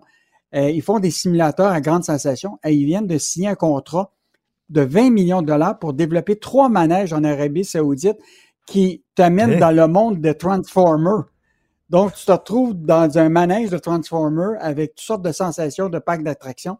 Donc, un contrat de 20 millions de dollars euh, qu'ils viennent d'obtenir. Et en terminant, euh, juste te rappeler, je ne sais pas si tu connais le groupe des gagnés. Non. Si tu as déjà été sur la côte nord, c'est une compagnie qui actuellement a des navires, des brises-glaces, qui transportent des marchandises partout euh, au Québec, mais ils sont partout sur toutes les eaux internationales, pas juste ici dans la région de la Côte-Nord, mais euh, dans l'Arctique canadien Écoute, c'est une entreprise, c'est un géant discret sur les eaux partout à travers le monde. On va vous faire découvrir une compagnie de chez nous. Ben, on va lire ça. Puis écoute, je veux rien qu'attirer l'attention des gens. Tu sais, il y a toute l'histoire du code d'éthique et de Pierre Fitzgibbon. On a passé l'éponge. là. Euh, il y a un texte dans le Journal de Montréal, page 21. Le Journal de Montréal, l'opposition veut revoir le code d'éthique allez voir la photo de Pierre Fitzgibbon. Ah, c'est vraiment, ça mérite, ça, ça vaut un million de dollars. Allez voir la bine que fait M. Fitzgibbon sur cette photo-là, page 21 du Journal de Montréal. il, y avait il, y avait la photo d'un chasseur qui n'avait pas trouvé son faisan. Exactement. Merci, bon week-end, Yves. Salut, salut, ben. Martino. Pour l'instant, nos avocats nous disent que tout est beau. Alors, euh, dans sa chronique d'aujourd'hui, Sophie Durocher, que je connais bien, euh, écrit sur une euh, dame d'une soixantaine d'années qui est en phase terminale. Elle a eu l'Alzheimer précoce. Elle est dans un CHSLD en pleine canicule. Et hier, dans sa chambre, il faisait 30 degrés. C'était pas climatisé. Elle pouvait pas prendre de douche parce que c'était pas sa journée. on dit, oh, on lui a donné de la crème glacée on a fait la job. Et pendant ce temps-là, la directrice du même CHSLD, elle, ses bureaux sont climatisés. On va en parler avec euh, Paul Brunet, que vous connaissez bien, président du Conseil pour la protection des malades. Paul Brunet, bonjour. Bonjour, M. Martineau. Chaque fois que je vous parle, j'ai des sentiments contradictoires. C'est-à-dire que Je vous aime beaucoup. Je vous trouve hyper sympathique. J'aime ça vous parler. En même temps, je le sais que si je vous parle, c'est parce que c'est des mauvaises nouvelles. J'espère qu'un jour, je vous parlerai plus à radio, puis qu'on va, quand on va devoir se parler, on va aller prendre une bière ensemble. Oui, Mais oui. c'est pas demain la veille. Non. Écoutez, euh, rappelons aux gens, parce qu'on a des contacts avec nos comités d'usagers, nos comités de résidents à travers le Québec il y a plusieurs endroits où non seulement soit qu'on climatise et qu'on offre des climatiseurs dans les chambres, à d'autres endroits, on offre plutôt une climatisation centrale. L'important, là, c'est que la personne soit confortable dans sa chambre. Et quand cette personne-là dont on parle, là, que Mme Durocher, dont Mme mmh. Durocher a décrit la situation, ça, là, c'est du monde qui sort pas de son bureau pour aller voir comment les gens sont et de quoi ils ont besoin. Facile, hein? Faut juste que tu sortes de ton bureau puis que tu ailles voir. Ben non, elle ne veut pas, sortir, elle veut pas sortir de son bureau parce qu'il fait trop chaud à l'extérieur de son bureau. Bon. Alors, tu sais, on, réclame ça, vous le savez, depuis très longtemps, la ventilation, parce que des fois, quand on est une personne âgée ou très malade, on aimerait mieux avoir une bonne ventilation, pas un climatiseur proche de sa face parce que c'est trop froid. Ça dépend. Et ça, là, savez-vous quoi? Si tu vas dans la chambre des gens, puis comment ils seraient confortables, ils vont te le dire ou un proche parfois quand on n'est pas capable de le dire. Mais si on ne sort pas de son bureau, on ne le saura pas. Mais je peux dire qu'à plusieurs endroits, ça va mieux que ça, allait, mais il y a de l'amélioration qu'il faut toujours continuer à faire.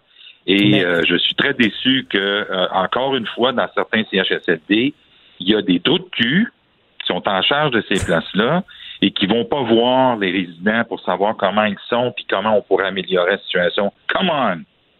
Tout à fait commode. Mais là, M. Brunet, c'est que là, si je comprends bien, là, c'est que à chacun, à chaque CHSLD de, décider pourquoi il n'y a pas comme une mesure euh, provinciale, nationale, en disant ça va être comme ça, il va y avoir la climatisation pour tout le monde. On dirait que c'est chacun, il y en a qui c'est correct, il y en a qui en a, il y en a qui en a pas. C'est quoi ça? Ben, je vais vous dire, même dans un CHSLD, parce que je, reçois beaucoup d'Estrie, de, du Saguenay, c'est que des fois, dépendant où ils habitent, dépendant comment l'établissement est fait, des fois c'est au bord du fleuve, faut faire attention de faire une norme nationale de climatisation parce que il y a des lieux qui divergent, diffèrent, et il y a des gens qui veulent avoir parfois juste un peu de ventilation parce qu'ils ont froid, puis ils sont très, très sensibles au froid. Alors, il faut faire attention. Mais encore une fois, je vous le répète, il faut que les administrateurs, les gestionnaires sortent de leur bureau aller voir, fassent une liste. OK, cette dame-là avait un climatiseur, monsieur, juste avoir un ventilateur. Ça, c'est toutes des choses simples qu'il suffit de sortir de son bureau pour aller voir, demander. J'ai déjà entendu un chef d'équipe dire, ben là, si veulent la climatisation, on viendra me demander. Non, À toi de sortir de ton bureau pour voir ce dont les gens ont besoin. Come on! Ben oui! Sors de ton bureau, là, euh, sa sœur, finalement, est allée en acheter un parce que ça fait deux ans qu'elle se bat avec l'administration là-bas, puis ça fonctionne pas. Fait qu'elle dit, elle est allée chez Canadian Tire, puis tout ça. Mais, puis là, elle a dit, bon, pouvez-vous lui donner une douche? Non, c'est pas sa journée. On a regardé, c'est pas sa journée. Je comprends qu'ils sont peut-être Ah, débordés aussi, là, mais tu sais. Ouais, ouais. Non. Mais tu sais, on, on vient de loin, là, M. Martineau. Rappelons-nous qu'au printemps 2018, l'ancien ministre de la Santé, M. Barrette, avait dit que la climatisation, c'était un extra qu'il fallait payer. Et là, j'ai dit, wow, ça veut-tu dire qu'ils vont nous charger Hey. pour le chauffage?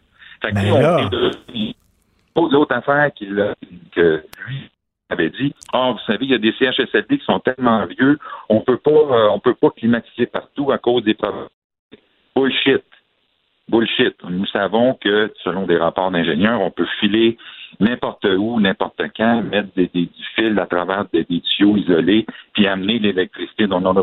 Moi, je fréquente CHSLD Saint-Charles-Borromée, qui est devenu Polémite léger, qui est un édifice de 200 ans. Depuis aussi longtemps que je me souvienne, tous les bureaux de l'administration sont climatisés depuis 30 ans.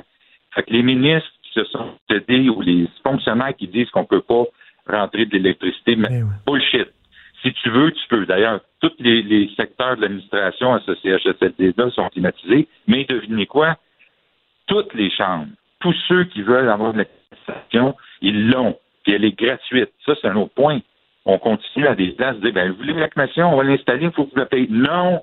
La climatisation, ça fait partie de l'hébergement. Comment? Surtout que toi, dans ton bureau, Ben, c'est ça.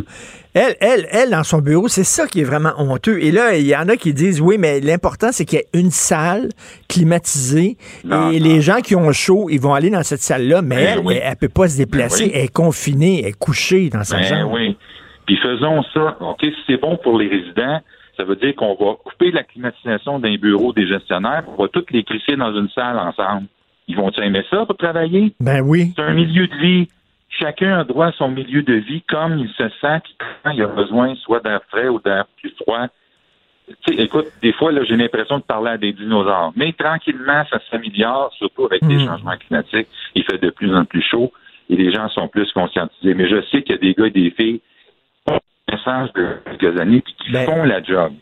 Ben, Mais il y en a encore des patents qui restent dans le et qui se crissent littéralement du monde. Et Ben, ça, c'est ça. Ben c'est ça, ben ça change parce qu'il y a des gens comme vous qui criez, puis à un moment donné, là, la, la- la sœur de cette fille-là a dit Qu'est-ce que vous faites pour rafraîchir euh, les résidents? Parce qu'elle elle lutte pas rien pour sa sœur. Les autres résidents de ces CHSLD, c'est c'est la même affaire. Ils ont dit le service des loisirs, il est passé, puis il leur a donné de la crème à glace. Franchement. Ah, ben, non, non, mais là, M. Brunet, j'ai rencontré là, une femme, une. Européenne. Ça fait Ouais. des années qu'il y avait au Québec, des décennies qu'il y avait au Québec. Puis elle me dit, elle retourne en Europe. Euh, puis là, j'ai dit, pourquoi? J'adore le Québec, mais je veux pas vieillir ici. Ça me tente pas de vieillir ici. Je vois la façon dont on traite les vieux ici et ça me tente pas de vieillir au Québec. C'est quand même quelque chose.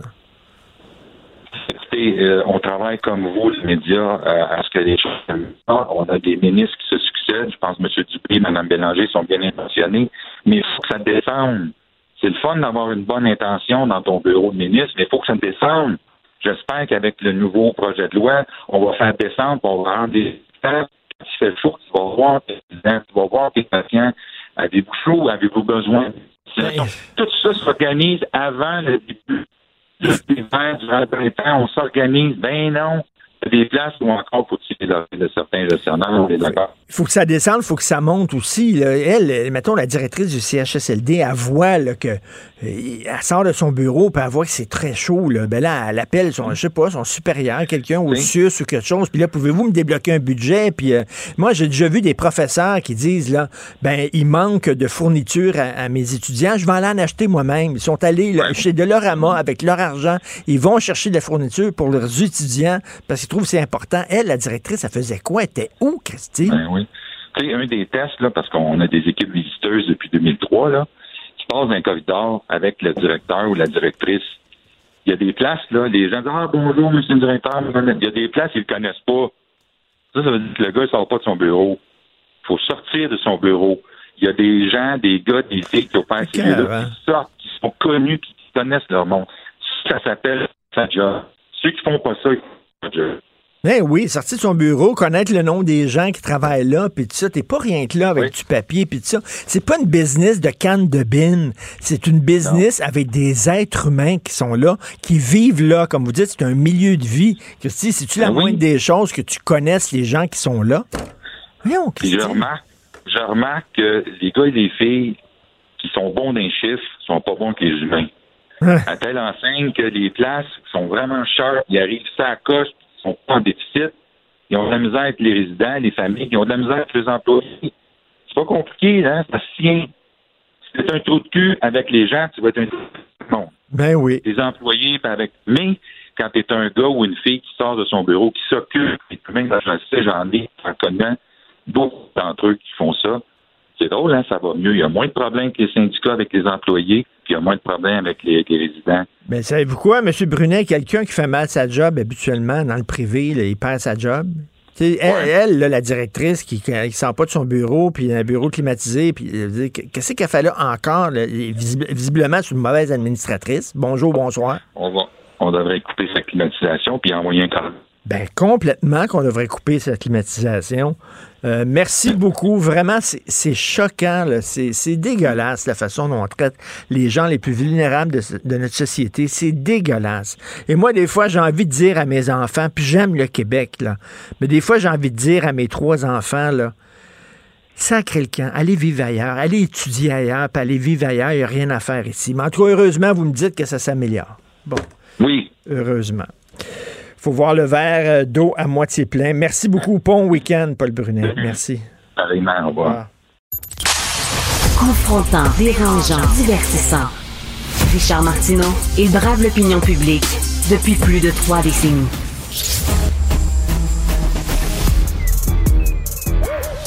Mathieu Bocoté, Il représente un segment très important de l'opinion publique.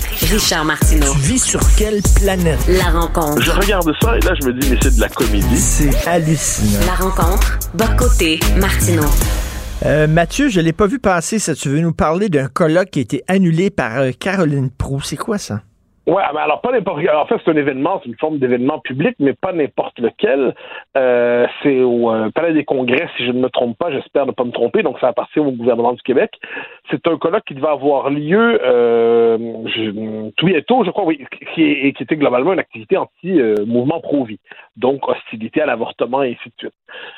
Et euh, Caroline Proux considère que c'est un événement qui, euh, qui, euh, qui crée un malaise, qui heurte et qui, dès lors, elle a fait ce qu'il fallait pour que l'événement ne se tienne pas dans le cadre de ce- du, du Palais des Congrès, que l'événement ne se tienne pas dans ce, dans ce lieu et qu'il soit obligé de se reporter sur un, un autre lieu pour, pour, pour, pour, être tenu. C'est un événement, euh, bon, avec un anglais-français, puis clairement d'une mouvance pro-vie, il n'y a pas d'ambiguïté là-dessus.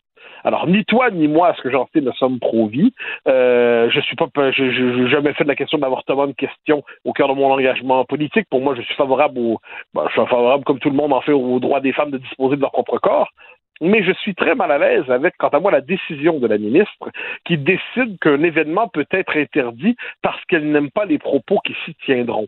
Et pour moi, la liberté d'expression, pour peu qu'on lui prête une véritable valeur, ne consiste pas simplement à accepter ou tolérer des discours, soit comme les nôtres, ou soit qui nous conviennent, c'est-à-dire c'est une opposition qui nous convient. On n'aime pas ce qui s'y dit, mais mais ça va quand même parce que ça, ça c'est genre accepte la légitimité. La liberté d'expression, c'est accepter les discours qui sont quelquefois vraiment contraires à ceux auxquels on adhère. Et de ce point de vue, je trouve ça assez euh, malheureux et inquiétant, le droit qu'on se donne d'interdire un événement parce qu'on n'y dira pas exactement ce qu'on y pense soi-même. Tu sais, quand même, c'est pas des gens qui euh, font un discours haineux, c'est pas un rallye euh, antisémite, par exemple. C'est des gens qui sont contre l'avortement. Et tu sais, le discours sur l'avortement, soit t'es pour, pour, pour, pour, pour, quelles que soient les circonstances, soit t'es contre, contre, contre, contre, contre. Est-ce qu'on peut dire des fois, ben, moi, je sais pas, passer, mettons, trois mois, j'ai de la difficulté avec ça, ou l'avortement sur la base du sexe, j'ai de la difficulté avec ça, ou quelqu'un qui se fait avorter, une femme qui se fait avorter pour la quatrième fois, euh, ça me pose problème. Ça veut pas dire que je suis anti-avortement, mais tu sais, entre le pot, pot, pot, pot, pot, puis contre, contre, contre, contre, contre, il y a 50 nuances de gris. Ben, c'est le, contexte canadien, en fait, qui est assez particulier sur ça. Parce que dans d'autres pays, par exemple, en France, il y a un délai au-delà duquel l'avortement n'est plus vraiment possible, mm-hmm. sauf, sauf raison médicale. Chez nous, il n'y a, pas a pas ce type de, délai-là. Dès lors, la moindre réserve circonstancielle euh, ou la, réserve, par exemple, euh, les avortements sexo-sélectifs ou les avortements, des avortements qui cibleraient des catégories. par, exemple, on sait dans certaines communautés, on veut pas de femmes. Donc, on veut pas de bébés-filles, donc on avorte les bébés-filles. Bon, euh, est-ce qu'on peut s'y opposer? Mais moi, je, vais, pousser ça plus loin. Parce que même, imagine quelqu'un qui est vraiment contre l'avortement, en toutes circonstances, vraiment un vrai, vrai, vrai pro-vie. Bon, je suis en désaccord euh, complet avec lui. Mhm. Mais, mais est-ce que il faut considérer que c'est un discours qui est tel qu'on ne peut pas tolérer sa présence dans l'espace public ou que le gouvernement du Québec a le droit, lorsqu'il loue une salle, de pratiquer une mhm. forme de discrimination politique et idéologique pour dire toi tu peux, toi tu peux pas, toi c'est bon, toi c'est pas bon. À la rigueur, à la rigueur, moi qu'une salle privée, qu'une salle privée dise euh, ben désolé, ça rentre tellement en contradiction avec nos valeurs qu'on ne peut pas accepter euh, de, vous louer euh, de, de, louer notre salle pour vous ici. Je, peux comprendre l'argument si c'est une salle privée. Mais si en plus c'est public, alors là, c'est comme le, gouvernement qui décide finalement de fixer un, registre des opinions autorisées et de celles qui ne le sont pas alors qu'elle n'est pas illégale à ce que j'en sais, je, trouve ça étrange. Alors donc, mettons, euh, si une université euh, décide d'annuler un, discours, une conférence prononcée par quelqu'un dont il ne partage pas les, les, les, vues, ils vont dire, ben, ben, le gouvernement fait la même affaire. Regardez, nous autres, on, fait comme le gouvernement. Finalement, ils, acquiescent, eux autres, ils amènent de l'eau au moulin aux gens qui veulent la culture de l'annulation. Mais c'est exactement ça. Et c'est ça que je trouve assez inquiétant parce que, et là, on va nous dire, donc vous êtes pour, euh, pour les pro-vie. Dis non, bien sûr que non. Je suis pas particulièrement pour les pro-vie, mais la question n'est pas là. La question est euh, cette idée que finalement, la liberté d'expression ne s'applique plus à tout sauf des discours explicitement autorisés, euh, interdits. Donc la diffamation, l'appel au meurtre, l'appel à la violence. Mais la liberté d'expression désormais se fixe sur des idées légitimes et des idées qui ne le sont pas. Et là, c'est quoi la prochaine étape? Dès lors qu'on peut dire, bon, les pro-vie, on veut plus entendre parler de ça. Ben, dès lors, on ouvre une, la, porte pour qu'on puisse dire, mais demain, il y a ces idées-là aussi qui nous dérangent, on aimerait mieux, mieux pas les entendre. Puis il y a ces idées-là aussi qui nous dérangent, on aimerait mieux pas les entendre. Et dans les, s'il suffit de, protestations, qu'elles viennent d'en haut ou d'en bas, pour que, par exemple, dans le Palais des Congrès, l'événement, c'était ça, de, c'est le 23 juin au 2 juillet à l'origine, eh ben, si, euh, s'il suffit qu'il y ait des protestations pour que l'événement ne se tienne pas, ben finalement, on va vivre dans la société de la ben, censure permanente en fonction des, du malaise des uns et des autres. Mathieu, euh, la gauche, euh, les woke, euh, ils sont pour la charte des droits. Qu'est-ce que la Charte des droits dit? La Charte des droits dit il faut protéger les minorités de la, la tyrannie de la majorité. Donc, moi, j'applique ça à la liberté d'expression. Il faut protéger les discours minoritaires de la tyrannie des discours consensuels majoritaires. C'est la même chose. alors, il y a quelque chose qui s'est passé, ça veut dire, depuis 15 ans environ. Rappelle ça dans le rapport Bouchard-Taylor. Moi, ça m'avait marqué, c'était une proposition que j'avais trouvée très inquiétante, où on vous disait qu'il fallait inscrire dans la Charte des droits l'interdiction de l'appel à la discrimination et du discours haineux. L'interdiction de l'appel à la discrimination. C'est intéressant, ça. Parce que pour euh, plusieurs aujourd'hui, par exemple, si vous plaidez pour la fin de la discrimination positive, vous faites un appel à la discrimination, parce que la discrimination positive corrigeait un système discriminatoire. Donc, si vous voulez abolir la, correction, ben, vous voulez restaurer l'injustice pour euh, les théoriciens aujourd'hui de ces différentes mouvances, mais si vous êtes contre la parité, par exemple, euh, parce que vous dites on va voter pour des individus, pas pour des collectifs, vous êtes pour la discrimination. Donc, ça fait un bon moment que la gauche diversitaire a intégré l'idée que l'appel à la discrimination tel qu'ils l'entendent, c'est un discours haineux. Mais quand on voit leur définition d'appel à la discrimination, on constate que ben, ça peut s'élargir très rapidement. Si je dis je préfère une immigration euh, qui, est, euh, qui a une plus grande proximité culturelle avec le Québec, euh, une mm. immigration qui est plus grande. Ça, je, je distingue entre des groupes en disant il y en a globalement, on a plus de chances d'intégrer ces gens-là que les autres. Mais ça, c'est dans leur esprit, c'est un appel à la discrimination. Et là, ils voulaient inscrire dans la charte des droits l'interdiction de tenir de tels discours. Tu peux pousser ça plus loin. Il y a des gens en France, rappelle-toi, il y a dix ans, il y avait le, le, débat sur le mariage pour tous. Euh, ça fait dix ans, c'était célébré comme une grande victoire après coup, mais sur le coup, la société était divisée. Mmh. Mais dans la logique de ces gens, ceux qui étaient contre le mariage pour tous euh, devaient donc être interdits de parole parce qu'ils tenaient un discours qui était un plaidoyer pour une discrimination, c'est-à-dire dans ce cas-là, ben, fait. contre le mariage pour tous. Et moi, et moi, j'en reviens à cette chose-là. On peut parfaitement être en désaccord avec une idée, et ne pas vouloir l'interdire. On peut penser, mais dans leur esprit, c'est que c'est pas une idée. Dans leur esprit, c'est un discours haineux. Et, non, non, mais tu sais, Jean-François Jean, Lisée écrivait dans Le Devoir euh, cette semaine en disant il y, a beaucoup de lois qui ont été euh, passées par un gouvernement qui étaient des lois qui faisaient pas consensus, étaient très controversées. Par exemple, accorder le droit de vote aux femmes. Euh, c'était pas consensuel du tout là. Il y a des gens qui étaient vraiment contre.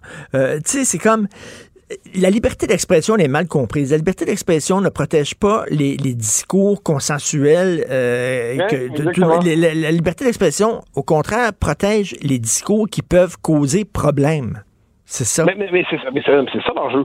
C'est-à-dire, si tu me dis, je défends la liberté d'expression de plaider pour l'égalité entre les hommes et les femmes. Ouais, OK, je suis pas contre, c'est pas vraiment un problème. Mais euh, non, la liberté d'expression, elle est là pour justement les discours qui troublent. C'est ce qui fait que moi, j'ai souvent défendu en d'autres lieux, en d'autres circonstances, la légitimité de la prise de parole de gens que je conspue, que je conspue. Euh, il y, a, un critère qui peut être utilisé à la rigueur, c'est atteinte à l'ordre public. On l'utilise un peu trop en France d'ailleurs. Puis encore là, encore là, moi, je, je t'avouerai, la, vérité, c'est qu'au fond, moi-même, en matière de liberté d'expression, je suis libertarien. Sur cette question-là, pas sur les mmh, autres. Mmh, mmh. C'est-à-dire, sauf les appels à la violence, les appels au meurtre, puis les, la diffamation, je pense qu'il faut maximiser l'espace de liberté d'expression, qu'une société est plus riche en dernier instance, quand elle peut fouiller euh, tous les arguments possibles, les bons, les mauvais, plutôt que dans une société qui est façonnée par une forme de gaine idéologique qui, en mm. dernière instance, nous dit quoi penser, de quoi pas penser. Et de ce point de vue, je crois que Caroline Proux, pour le gouvernement du Québec, croyant bien faire, voulant défendre le droit des femmes, dans les faits, euh, pratique une forme de censure qui ne dit pas son nom à l'endroit d'opinions qui, aussi désagréables soient-elles, ont droit de citer dans nos sociétés. Et si tel n'est pas le cas, il faut les interdire. Mais si on les interdit pas, on n'a pas le droit de discriminer contre elles. Ça, c'était au centre des congrès de Québec. Ça devait se dérouler du 23 juin au 2 juillet. C'était un rallye, c'est le rallye Foi, Feu, Liberté. Euh, bon, visiblement, ce sont des gens euh, assez croyants qui sont contre l'avortement sur des bases religieuses, mais, mais tu sais, c'est le genre de discours qui se tient dans certaines églises du Québec contre le mariage gay, contre l'avortement, tout ça. Est-ce qu'on va ben, interdire aux curés et aux croyants de tenir ce discours-là dans les églises? Mais exactement. Ben tu dis l'opposition à l'avortement pour une base religieuse. Ils ont bien le droit d'avoir les bases qu'ils veulent. Ensuite, j'ai bien le droit de penser qu'ils n'ont pas d'allure. C'est pas la question. Mais, euh, puis évidemment que c'est la droite religieuse. Il n'y a pas de doute là-dessus. Mais encore une fois, je le redis. Est-ce qu'on considère que la droite religieuse est à ce point dangereuse dans nos sociétés qu'elle doit plus avoir accès à l'espace public, il faut l'interdire de parole. Donc, si oui, le débat va changer de nature, ça va être là. Mais si pour l'instant, on considère que c'est une mouvance qui, comme je le dis, je le redis pour que ce soit bien clair, qu'on soit autant on soit en désaccord avec elle, et puis elle a ces raisons qu'on peut trouver fantasques pour interdire l'avortement ou pour vouloir le restreindre, il n'en demeure pas moins que dans notre société, il faut accepter que des gens qui pensent pas comme nous puissent avoir accès aux institutions. Or, je trouve que je, lis beaucoup trop souvent ces temps-ci, comment, comment peut-on accorder la parole à un tel? Comment peut-on accorder la parole à telle idée? Comment peut-on accepter que tel mouvement s'exprime? Moi, devant cela, je me porte à la défense du proscrit du moment. Je me porte à la défense du paria du moment. Mais c'est drôle parce que celui qui dit, par contre, il n'y a plus de femmes, il n'y a plus d'hommes, euh, on est toutes des patentes, on est toutes des messieurs puis des madames patates, euh, puis tout ça, ça, les autres, il n'y a pas de problème. Ça rentre dans la bibliothèque, ça rentre euh, dans, dans, dans ah, l'université. Ils, ne risquent rien. Ils ne risquent rien, eux autres. Là point de vue, tu vois que c'est une euh, l'asymétrie à l'apostrophe hein, euh, dans l'espace public. Tu vois le une ben espèce de système de, qui a deux poids, deux, deux poids, deux mesures. C'est une liberté d'expression à deux vitesses. Prends l'image que tu veux. Et, et puis ensuite, c'est même pas, comme je dis, on touche même pas pour moi ici la question de l'avortement en soi. On touche la question de l'accès à l'espace public de tous les courants de pensée, quels qu'ils soient, pourvu qu'ils respectent les lois. Là, là ensuite, s'il faut ensuite débattre d'avortement, ben je, je le Ben, dis, sais. je ne serai pas du même côté que ces gens, mais, mais le débat va se tenir de manière rationnelle et non pas sous le coup de l'interdiction légale Ben, le- le ou de la débat- censure administrative. Le débat se serait tenu au Centre des congrès de Québec, puis il y a des gens qui auraient peut-être manifesté devant le Centre des congrès en disant nous autres on est pour le libre accès, puis avec des pancartes, puis c'est correct, puis c'est comme ça, c'est comme ça qu'une société avance avec un débat euh, plutôt que de Mais- dire mais non, mais- vous vous avez pas le droit. ce que tu, ce que tu dis est fondamental, parce que on croyait, c'est une, croyance libérale, mais dans le meilleur sens du terme, euh, que nos sociétés progressaient par la délibération. Puis la délibération, ça implique quelquefois on, on a fait une erreur, mais par, par le débat, on va changer de chemin, puis on va adopter une autre position. C'est sûr que ça avance moins vite une société comme ça qu'une société où je peux imposer tous mes caprices, tous mes désirs, parce que je suis le patron, euh, le patron de la société. hein. c'est moi qu'on écoute puis personne d'autre.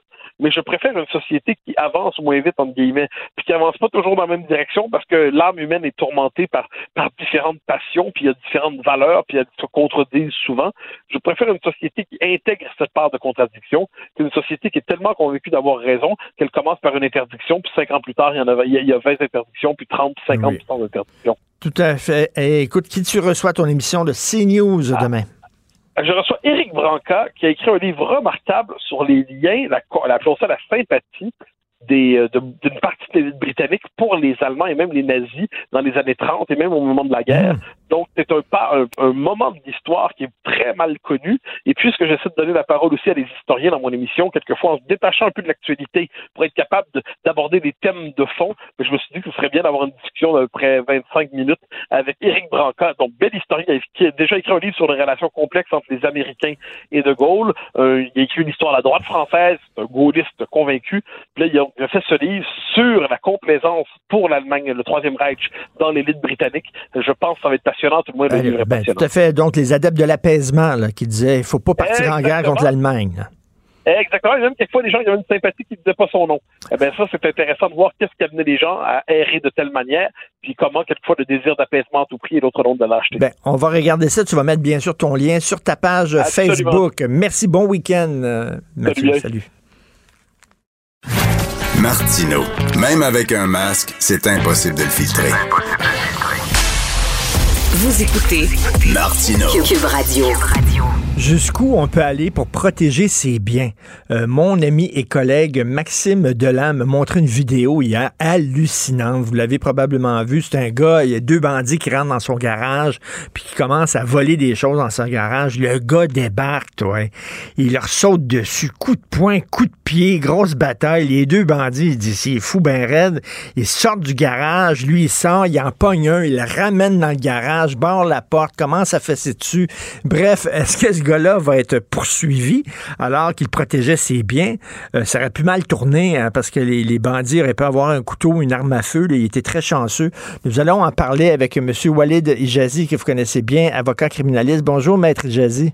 Bonjour. Quelle histoire!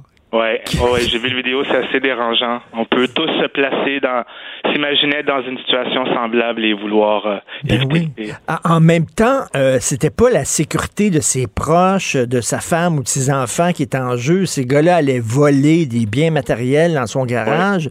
Euh, Est-ce que le gars avait raison d'utiliser une telle violence contre le- les bandits? Parce que d'un côté, on dit, ben bravo, il, il a protégé ses biens, mais là, est-ce que c'était vraiment, c'était pas de l'autodéfense, là? Euh, c'est- c'est- c'est c'est- c'est délicat, c'est-à-dire euh, on veut éviter des situations où on se met soi-même en danger, mais euh, on a le droit de protéger sa personne et on a le droit de protéger nos biens, c'est-à-dire il y a la légitime défense et il y a la défense des biens qui sont expressément prévus par le code criminel. Ah oui. Des vieilles défenses. Alors on peut utiliser la force pour se protéger. On parle d'une justification fondée sur l'instinct de préservation. Alors, on veut protéger sa propre personne, on veut protéger ses biens, d'autant plus que euh, le, le- le scénario qui nous intéresse ici, c'était sa, propre résidence. Là. Alors, euh, en autant que l'utilisation de la force est raisonnable dans le contexte, la loi, c'est toujours abstrait. Après ça, on applique des principes à des cas particuliers et les particuliers, les cas sont jamais pareils, sont, sont tout le temps uniques. Si la force n'est pas disproportionnée à la situation, c'est qu'il serait autrement un geste illégal. Alors moi, quand je frappe quelqu'un, c'est un voie de fait, j'ai pas le droit de le faire. Mais si c'est en légitime défense, dans le but de me protéger, euh, c'est excusable par la loi. Est-ce que c'était de la légitime défense selon vous? Euh, est-ce que ce gars-là pourrait, à la limite, euh, être poursuivi par les voleurs qui sont allés voler chez lui en disant ben là, à un moment donné, tu me tapais dessus beaucoup trop fort pour le, crime que je voulais commettre?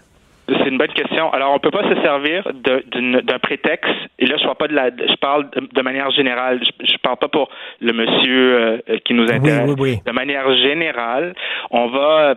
C'est difficile de de, de, mesurer l'emploi de la force dans l'impulsion du moment. C'est pas une science exacte, mais euh, euh, on va analyser une situation dans les détails pour ultimement voir ce qui est criminalisé, ça serait euh, l'utilisation d'une force excessive, disproportionnée à la situation. Autrement dit, on peut pas se servir d'un prétexte de légitime défense pour devenir soi-même un agresseur. On va regarder l'intention de la personne. Est-ce que c'est dans l'intention de se protéger ou euh, c'est un prétexte pour ultimement se venger et utiliser une force qui est exagérée face à la situation. Alors, si quelqu'un, euh, euh, euh si, genre, si, je sors une arme à feu, par exemple, euh, là, je pourrais me mettre dans de, je pourrais peut-être être accusé de meurtre. Là, on va peut-être considérer que ça devient excessif, que la force n'est plus raisonnable dans le contexte.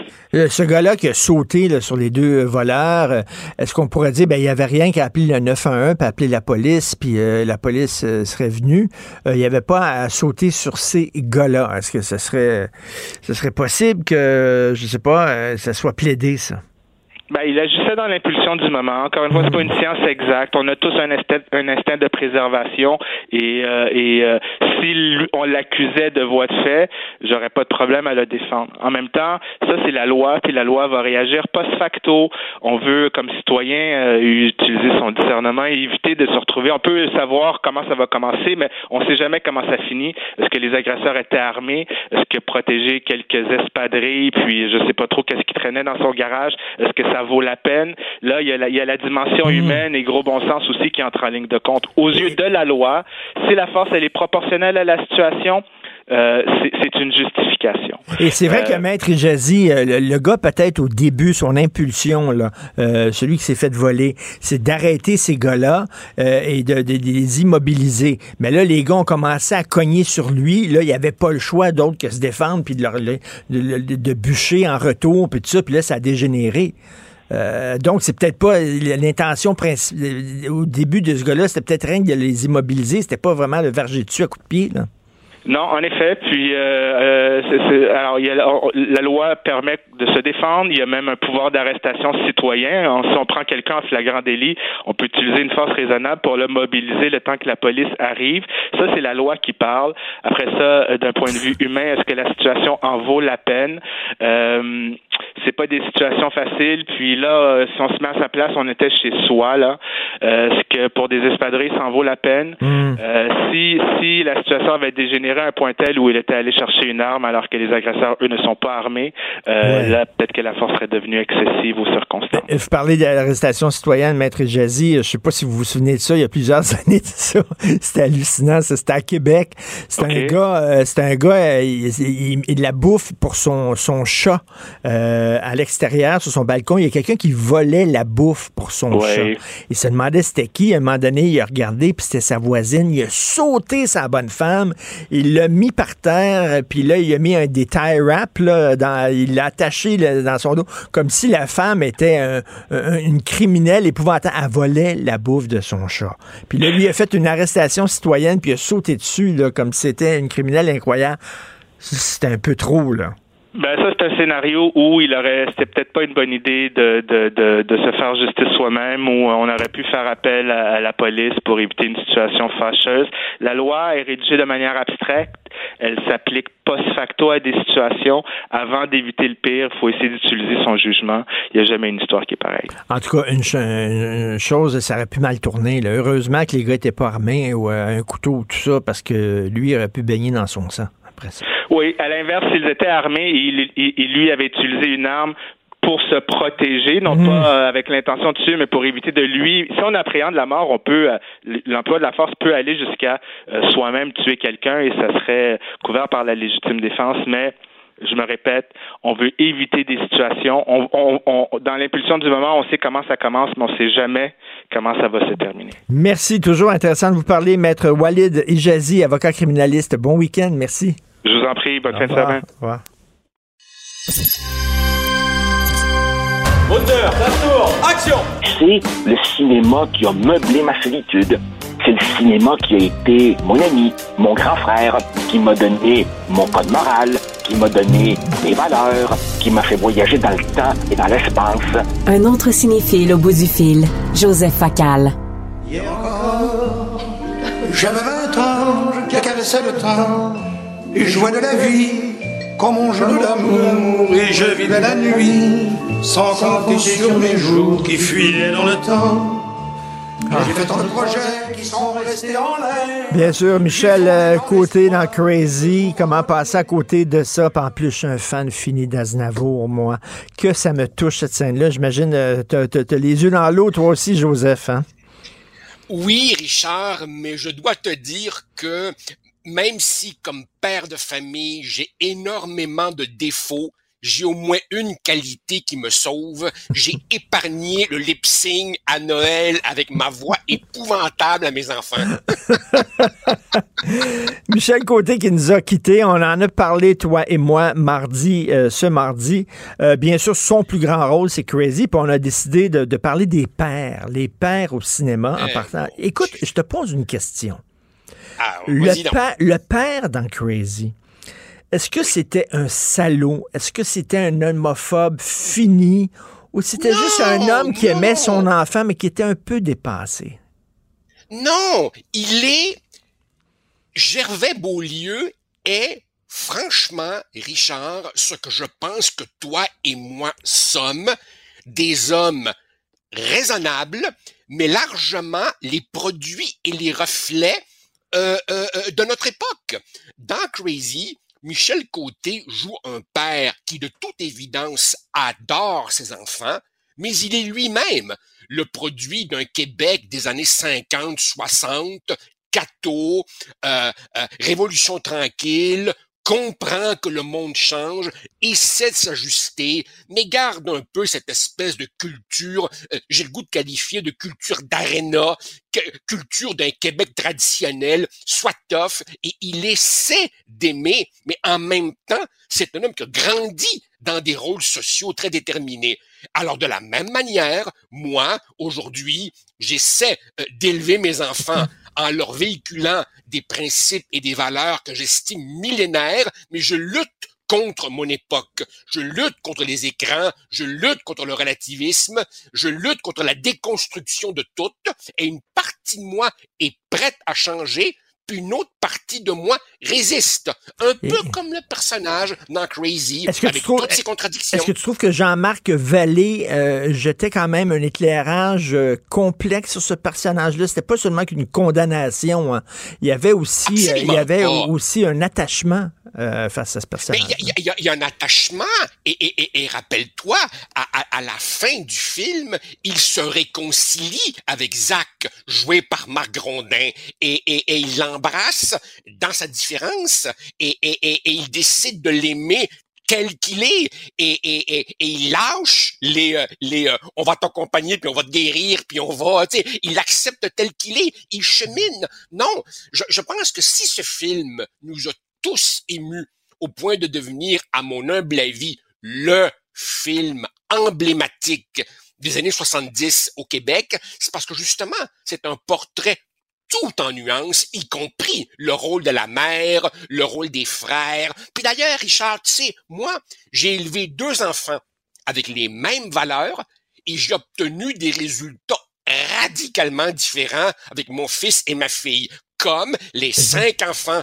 de ce, de, de ce couple-là, qui sont tous très, très différents. T'as le bum, t'as le, t'as le, t'as le, le, nerd à lunettes, t'as celui qui se peinturlure comme, comme David Bowie dans sa chambre. Ben, c'est ça, la complexité d'une vie humaine.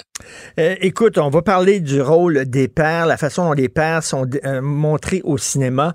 Pour moi, euh, le plus beau film sur les relations père-fils, c'est Le Roi Lion. C'est euh, le, film d'animation de Lion King. vraiment, c'est, le, roi aimait tellement son fils et voulait le protéger aussi et voulait aussi lui, lui donner des valeurs, que son fils devienne droit, etc. C'est, une belle femme sur les relations euh, père-fils. Est-ce que tu l'as vu, le roi lion? Ben oui, évidemment que je l'ai vu. En fait, il y a plein de messages père-fils euh, dans le roi lion. Par exemple, par exemple, rappelle-toi dans le roi lion, les, hyènes et ce, et, ce, et ce lion un peu sulfureux dont le nom m'échappe, qui joue le jeu de la séduction. Richard, toi et moi, combien de fois on a dit à nos enfants, fais attention à qui tu fais confiance. Monte pas dans le char d'un inconnu. Ben, l'inconnu, c'est Scar, euh, Tristan, notre. Scar, exactement, exactement. Tu sais, puis, rappelle-toi, à un moment donné, à, mon humble avis aussi, une autre des idées fortes du film, c'est c'est correct d'avoir peur. C'est mm. correct d'être rempli d'incertitudes. Mais si tu fuis tes problèmes, ça les fera pas disparaître. À un moment donné, la seule manière de surmonter tes problèmes, c'est de les confronter. Et ça, Richard, c'est tellement vrai à notre époque parce que j'ai le sentiment, puis si je suis pas d'accord, t'es pas d'accord, dis-moi-le, j'ai le sentiment qu'un des problèmes des enfants aujourd'hui, c'est que nous, les parents poules, on a tellement voulu enlever les problèmes devant eux, on les a tellement élevés dans la ouate et dans le papier bulle que quand ils sont confrontés à des vrais problèmes en société, par exemple, je sais pas moi, un intimidateur dans la cour d'école ou un examen qui se passe mal, ben ils s'effondrent parce qu'ils n'ont pas développé des anticorps Exactement. pour avec la dureté de la vie. Ben, dans le Roi Lion, tu as cette idée-là. Fils, à un moment donné, tu devras te battre. Et c'est ce qu'il fait. Il se bat et il ben devient après ça le roi. Et il y a toujours cette scène-là, tu sais, un jour, tout cela t'appartiendra. Ça m'a tellement rire, cette scène Toi, tu veux me parler, écoute, A Road to Perdition. Parle-nous de ça. Ah, écoute. Alors, alors, euh, je, présume que beaucoup de nos auditeurs euh, l'ont vu, mais je rappelle rapidement, on est dans les années 30, on est dans la mafia irlandaise. C'est un garçon de 12 ans qui adore son père, qui idolâtre son père. Mais son, son père est un homme de peu de mots. Et, et, et le garçon se demande, coudon, c'est quoi la job de mon père qui n'en parle jamais? Eh bien, son père est le principal tueur de, de, la mafia. Et son père est lui-même traité comme un fils adoptif par le parrain, joué par Paul Newman. Et à un moment donné, après l'assassinat de la mère et de son petit frère, dans des circonstances que je ne relate pas, le père et le fils partent dans un road trip qui les fait connecter comme jamais auparavant. Au fond, le père découvre son fils, le fils découvre son père, et ça montre quoi, Richard? Ça montre que, d'abord, la tragédie rapproche, ça, montre qu'on peut grandir dans la douleur, et ça montre aussi qu'on peut aimer quelqu'un qui fait le mal. Le fils adore son père, même s'il a vu son père tuer des gens de sang-froid. Et à l'inverse, un tueur peut aimer sa femme et son fils. Autrement dit, Oh, comme l'être humain est complexe. On peut écouter oh, un petit extrait de ce film-là de Sam Mendes. On écoute ça. I'd like to apologize, especially to you, You would like to apologize? Sons are put on this earth to trouble their fathers. Natural law. You gotta take him now. Un film inspiré, je crois, d'une BD qui est passé un peu inaperçu. Puis euh, on conseille aux gens de, de, de, revoir ce film-là. Si vous ne l'avez pas vu, regardez ça ce week-end, ça vaut vraiment la peine. Écoute, dans les relations père-fils, je vais aller dans un film extrême. On va parler ici de masculinité toxique de Shining. De Shining. Oh mon Dieu! Lorsque le père devient une menace, tu sais, euh, ça, ça vient. Euh, euh, Stephen King a eu une période alcoolique, il est tombé dans l'alcool et il, était pas correct avec sa femme, il était pas correct avec ses enfants. Et il a écrit The Shining, qui est une métaphore là-dessus sur l'alcoolisme. Bon, on connaît, on connaît toute l'histoire, le, gars qui court après sa femme et ses enfants avec une hache dans les mains. Mais tu sais, quand ton père, qui devrait te protéger, devient soudainement ton cauchemar euh, Richard, Richard pendant, pendant que je t'ai devant moi, euh, euh, corrige-moi si je me trompe, est-ce que c'est une légende urbaine ou est-ce que c'est vrai que Stephen King a haï le film Détesté. en disant bon ok en, disant j'ai pas eu peur tant tout. Moi c'est un des films les plus friquants que j'ai jamais vu de, de ma vie et, et on parlait justement d'être un bon père. Je me suis longuement demandé à quel moment vais-je montrer de Shining à mes enfants Je les ai peut-être je leur ai peut-être montré Shining un peu tôt parce que euh, ils ont eu bien de la misère. ils ont eu bien de la misère. Mais tu sais, c'est quand ton, quand ton père devient ton pire cauchemar. Et malheureusement, ça existe. écoute, la pandémie, là, il y a des enfants qui ben étaient poignés avec leur père violent dans la maison, leur ben père toxique, puis ils ne ben pouvaient pas sortir. Là. ils n'allaient pas à l'école, ils étaient poignés avec lui. C'était de Shining dans un trou et demi. Absolument. Et, et, et, la mère qui, qui, tout au long du film est dépeinte un peu comme la, comme la nunuche, ben à un moment donné, son instinct protecteur prend le dessus. Rappelle-toi l'incroyable scène où lui monte Wendy, Wendy les escaliers et elle l'attend avec le bat de baseball qu'elle swing de manière un peu maladroite et après ça, elle le traîne dans la chambre froide. Là, tu vois que la, la femme, la mère, découvre en elle des ressources insoupçonnées pour euh, euh, défendre son fils et, se défendre elle-même. Et le petit gars aussi qui découvre des ressources. Tu sais, quand il court dans le labyrinthe, il revient dans ses pas, puis cache ses pas pour se cacher. c'est un film totalement fréquent. Tu veux me parler d'un film que je ne connais pas sur les relations père-fils, euh, Fences?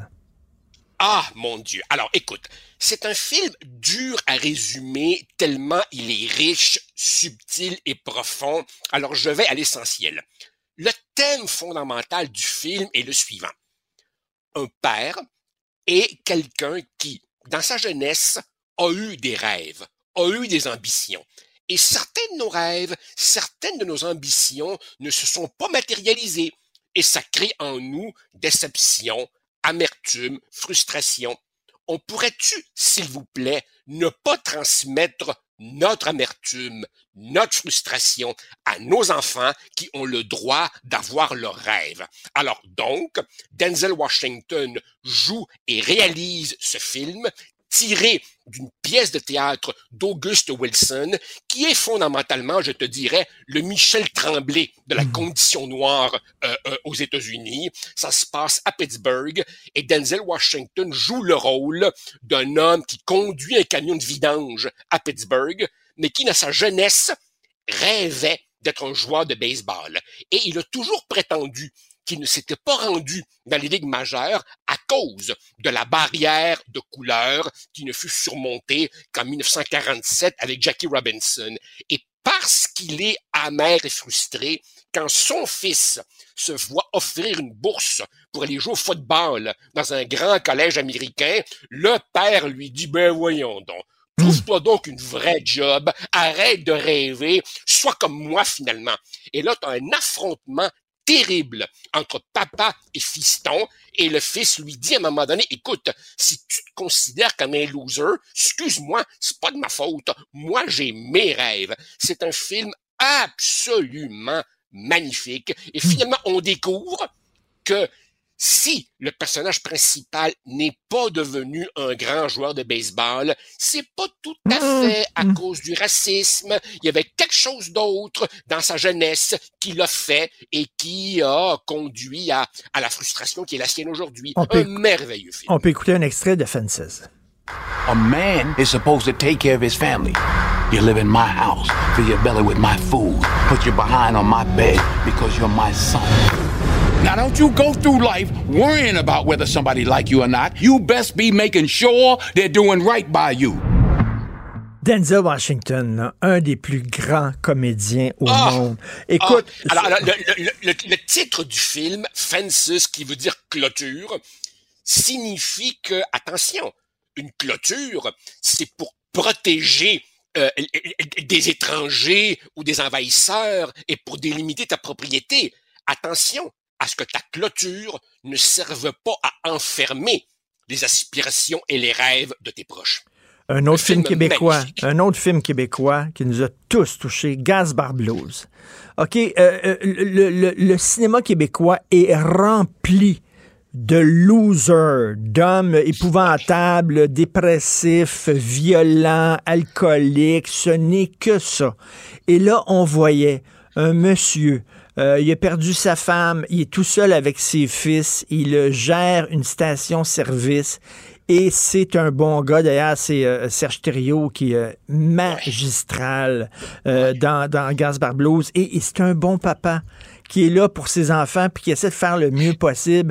Enfin, enfin, euh, quand on regardait ça, on disait euh, un, un portrait positif d'un homme dans un film québécois. J'avais le goût de brailler en regardant ça. Ben oui.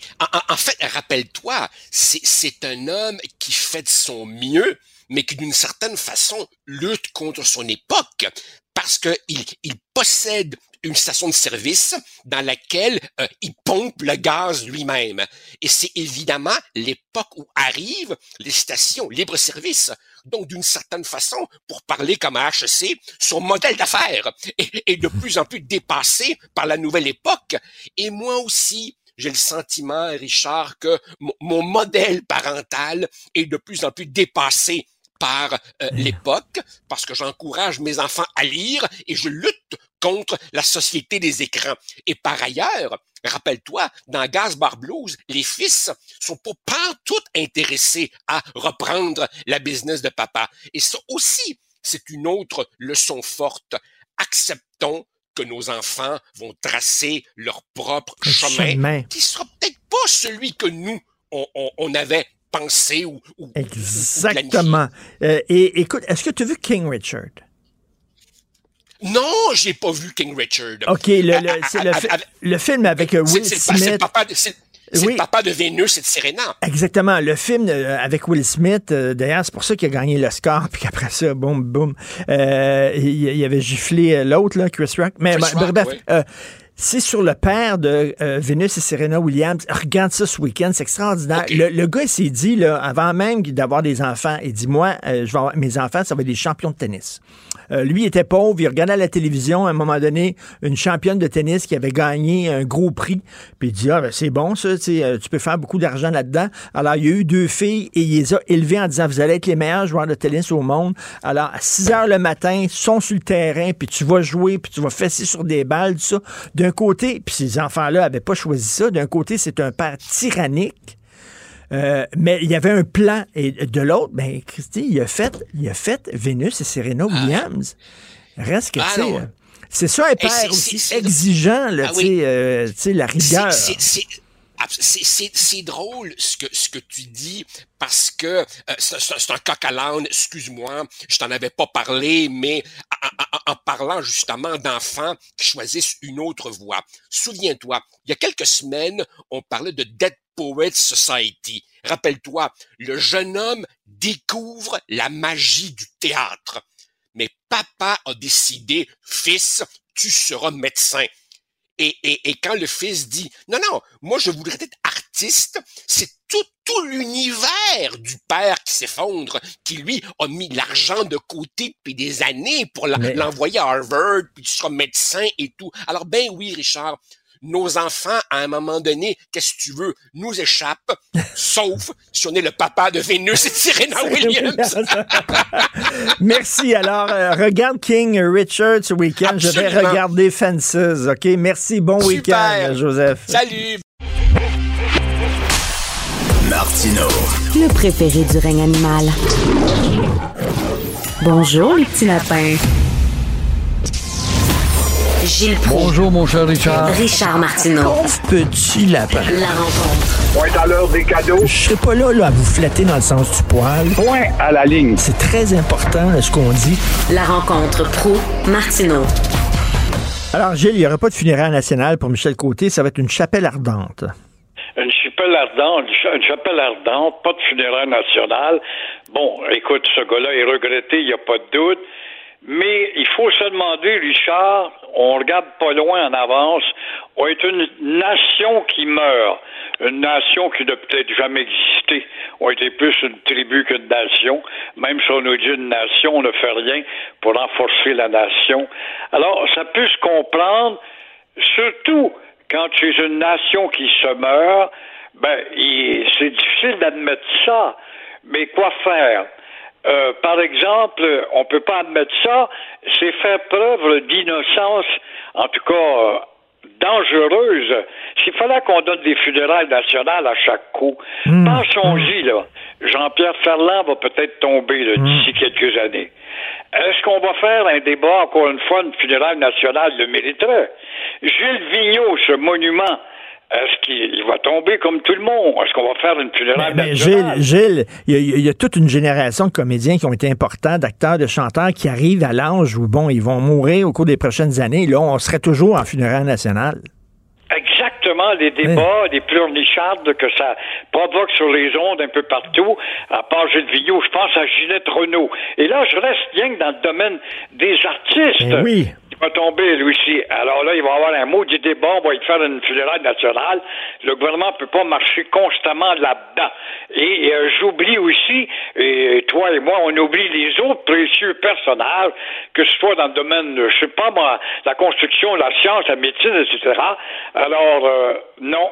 Et ça illustre bien comment notre petite nation vulnérable qui se meurt va assister à, à la chute de ces géants où va-t-il falloir faire un débat à chaque fois pour dire si on tient une fédérale nationale ou pas? Jean Coutu, quand même, hein, quelqu'un Oui, d'important. oui, oui, Euh, voilà. J- Jean Charest, à un moment donné? Ah. C'est drôle, je le Ah. dis, là. Oui, Couillard aussi. Ben là, ils, ont, été, Legault, ils, ont, ils ben ont- oui. ils ont été premiers ministres. Euh, donc, vous voulez parler de réchauffement climatique, euh, Gilles? Ben, je ne sais pas si es d'accord avec moi. Moi, je trouve qu'il y a de plus en plus de contradictions euh, chez nos savants climatiques. Hey, hier, c'est pas des farces. On a atteint 34,8. Un record. On n'avait pas atteint ça depuis 1884. Pourtant, en 1884, on ne parlait pas de réchauffement de la planète, à ce que je cherche en ce temps-là? Ça n'existait pas dans le vocabulaire des journaux du temps. En 2023, bon, Montréal est beaucoup plus une ville bétonnée, elle a beaucoup plus d'asphalte, donc le béton contribue, il n'y a plus de monde en ville qu'il y en a en 1884. Alors, cherchez la réponse. Moi, je ne la trouve pas dans ce maudit débat avec les soubresauts de la Terre qui, euh, il y a 5000 ans, a goûté aussi à, un réchauffement certain. À tel point où euh, il y a eu un refroidissement et les dinosaures sont disparus par la suite. Et là, vous voulez parler de la politique de communication de la Ville de Montréal qui ne cesse de s'angliciser. Euh, Rien de nouveau là-dedans. on est découragé. On ne se fâche même plus. Normalement, je devrais monter le ton, puis ça change quoi? Et euh, est-ce que Mme Valérie Plante vraiment est-elle une francophile? Elle ne l'a jamais prouvé qu'elle est une francophile engagée et accomplie à la tête d'une ville francophone, même s'il y a de plus en plus de textures d'autres cultures que la nôtre. La ville demeure géographiquement parlant francophone. Voilà que le petit gouvernement nous arrive avec des entourloupettes, des acrobaties. Vous allez faire le 301. Si vous appartenez à telle communauté, vous allez pouvoir exiger, poser sur tel piton, et là, vous allez avoir une réponse dans votre langue. Combien de manipulations, encore une fois, va-t-il y avoir du gars qui débarque de l'avion ou du bateau et qui va se dire qu'il est ici depuis euh, 30 ans, ou je ne sais trop, qu'il a des droits acquis, alors d'admettre, et ce monde-là passe son temps à citer Camille Lorrain, au lieu d'admettre justement que c'est la politique de Camille Lorrain qui mérite de revenir sur le tapis, d'être appliquée mur à mur, de mettre les gens devant les faits, que vous soyez étranger ou pas, que vous débarquiez ou pas, avec la charte d'abus ou pas, le territoire québécois est un territoire qui doit être viscéralement français. Ce dont je doute, hélas. Gilles, hier, euh, il y avait un événement euh, bénéfice pour l'Orchestre symphonique de Montréal. J'y étais. On a eu droit à un, bon, un, concert d'à peu près une heure. Ça a été présenté par Lucien Bouchard, Monsieur Lucien Bouchard, euh, que je pense qu'il est président du CA de, l'Orchestre symphonique de Montréal. Bref, il a fait un discours pour remercier les gens qui étaient là, tout ça. Discours dans les deux langues. Discours dans les deux langues. On est à Montréal. Monsieur Bouchard.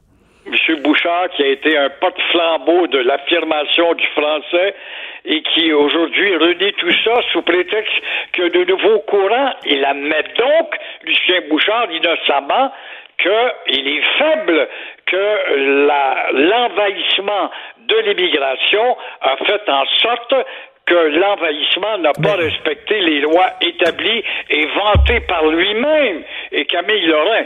Et là, on va se permettre, le 21 mars, de sortir des textes de Camille Lorrain et de le vanter. Alors, c'est la trahison sur toute la ligne parce qu'on n'a pas les testicules assez solides pour maintenir et dire non. Mais en même nous temps, sommes il s'est dit, en Amérique du Nord, nous sommes les derniers astérix, on se doit de protéger cette culture en voie de disparition. Non, on plie et on plie et on plie jusqu'à la mort. Ben, hier, il y avait des anglophones qui étaient là, qui aiment l'orchestre symphonique, qui, ont participé à la soirée, puis qui ont donné, il y avait un encan, puis ils ont donné de l'argent pour l'orchestre symphonique, ils ont ramassé un million de dollars pendant la soirée. Bon, j'imagine que M. Bouchard s'est dit, ben aussi, il y a des gens qui sont anglophones là, je vais leur parler dans, le, dans leur langue. Mais en même temps, on est à Montréal, c'est une ville francophone, c'est écrit sur la charte de la ville. Montréal est une ville francophone, ce n'est pas une ville bilingue, en tout cas. Alors, le débat qu'il faudra faire, mon cher Richard, c'est justement de mettre au panier la charte qui dit ça, parce que la charte, elle est bafouée tous les jours à tel point qu'on en a pris une habitude sans s'en apercevoir et elle n'a plus de portée. Donc, euh, jetons panier la charte quant à y être. Cessons d'être hypocrite de dire que Montréal est une ville française, le Québec est un pays français. Ce n'est pas vrai. Merci. Bon week-end malgré tout, Gilles. Merci. À toi aussi. Au revoir. Merci l'excellente équipe de recherche avec qui j'ai travaillé aujourd'hui. Merci pour votre bon travail. Euh, Charlotte Duquette, Marianne Bessette, les deux filles en or, merci beaucoup. Euh, C'est Tristan Brunet-Dupont euh, à la réalisation, à la régie. Euh, Savez-vous qu'il est stand-up comique aussi? Euh, il, il, fait des shows dans, dans des bars. Je ne l'ai pas encore vu, mais il faudrait bien y aller à un moment donné une fois. Donc, il fait des shows dans des bars. En même temps, il fait du surf. Il a acheté sa planche de surf aujourd'hui fait plein de Christie d'affaires, étant donné qu'il est très grand aussi, lui, il peut regarder, là, puis il sait que quand la vague arrive, puis il dit aux autres qui sont plus petits, attention, la vague s'en vient, elle va être grosse, celle-là. Alors, euh, merci Tristan, bon week-end à tout le monde. C'est Benoît qui prend la relève, on se reparle lundi 8h30, bye. Cube Radio.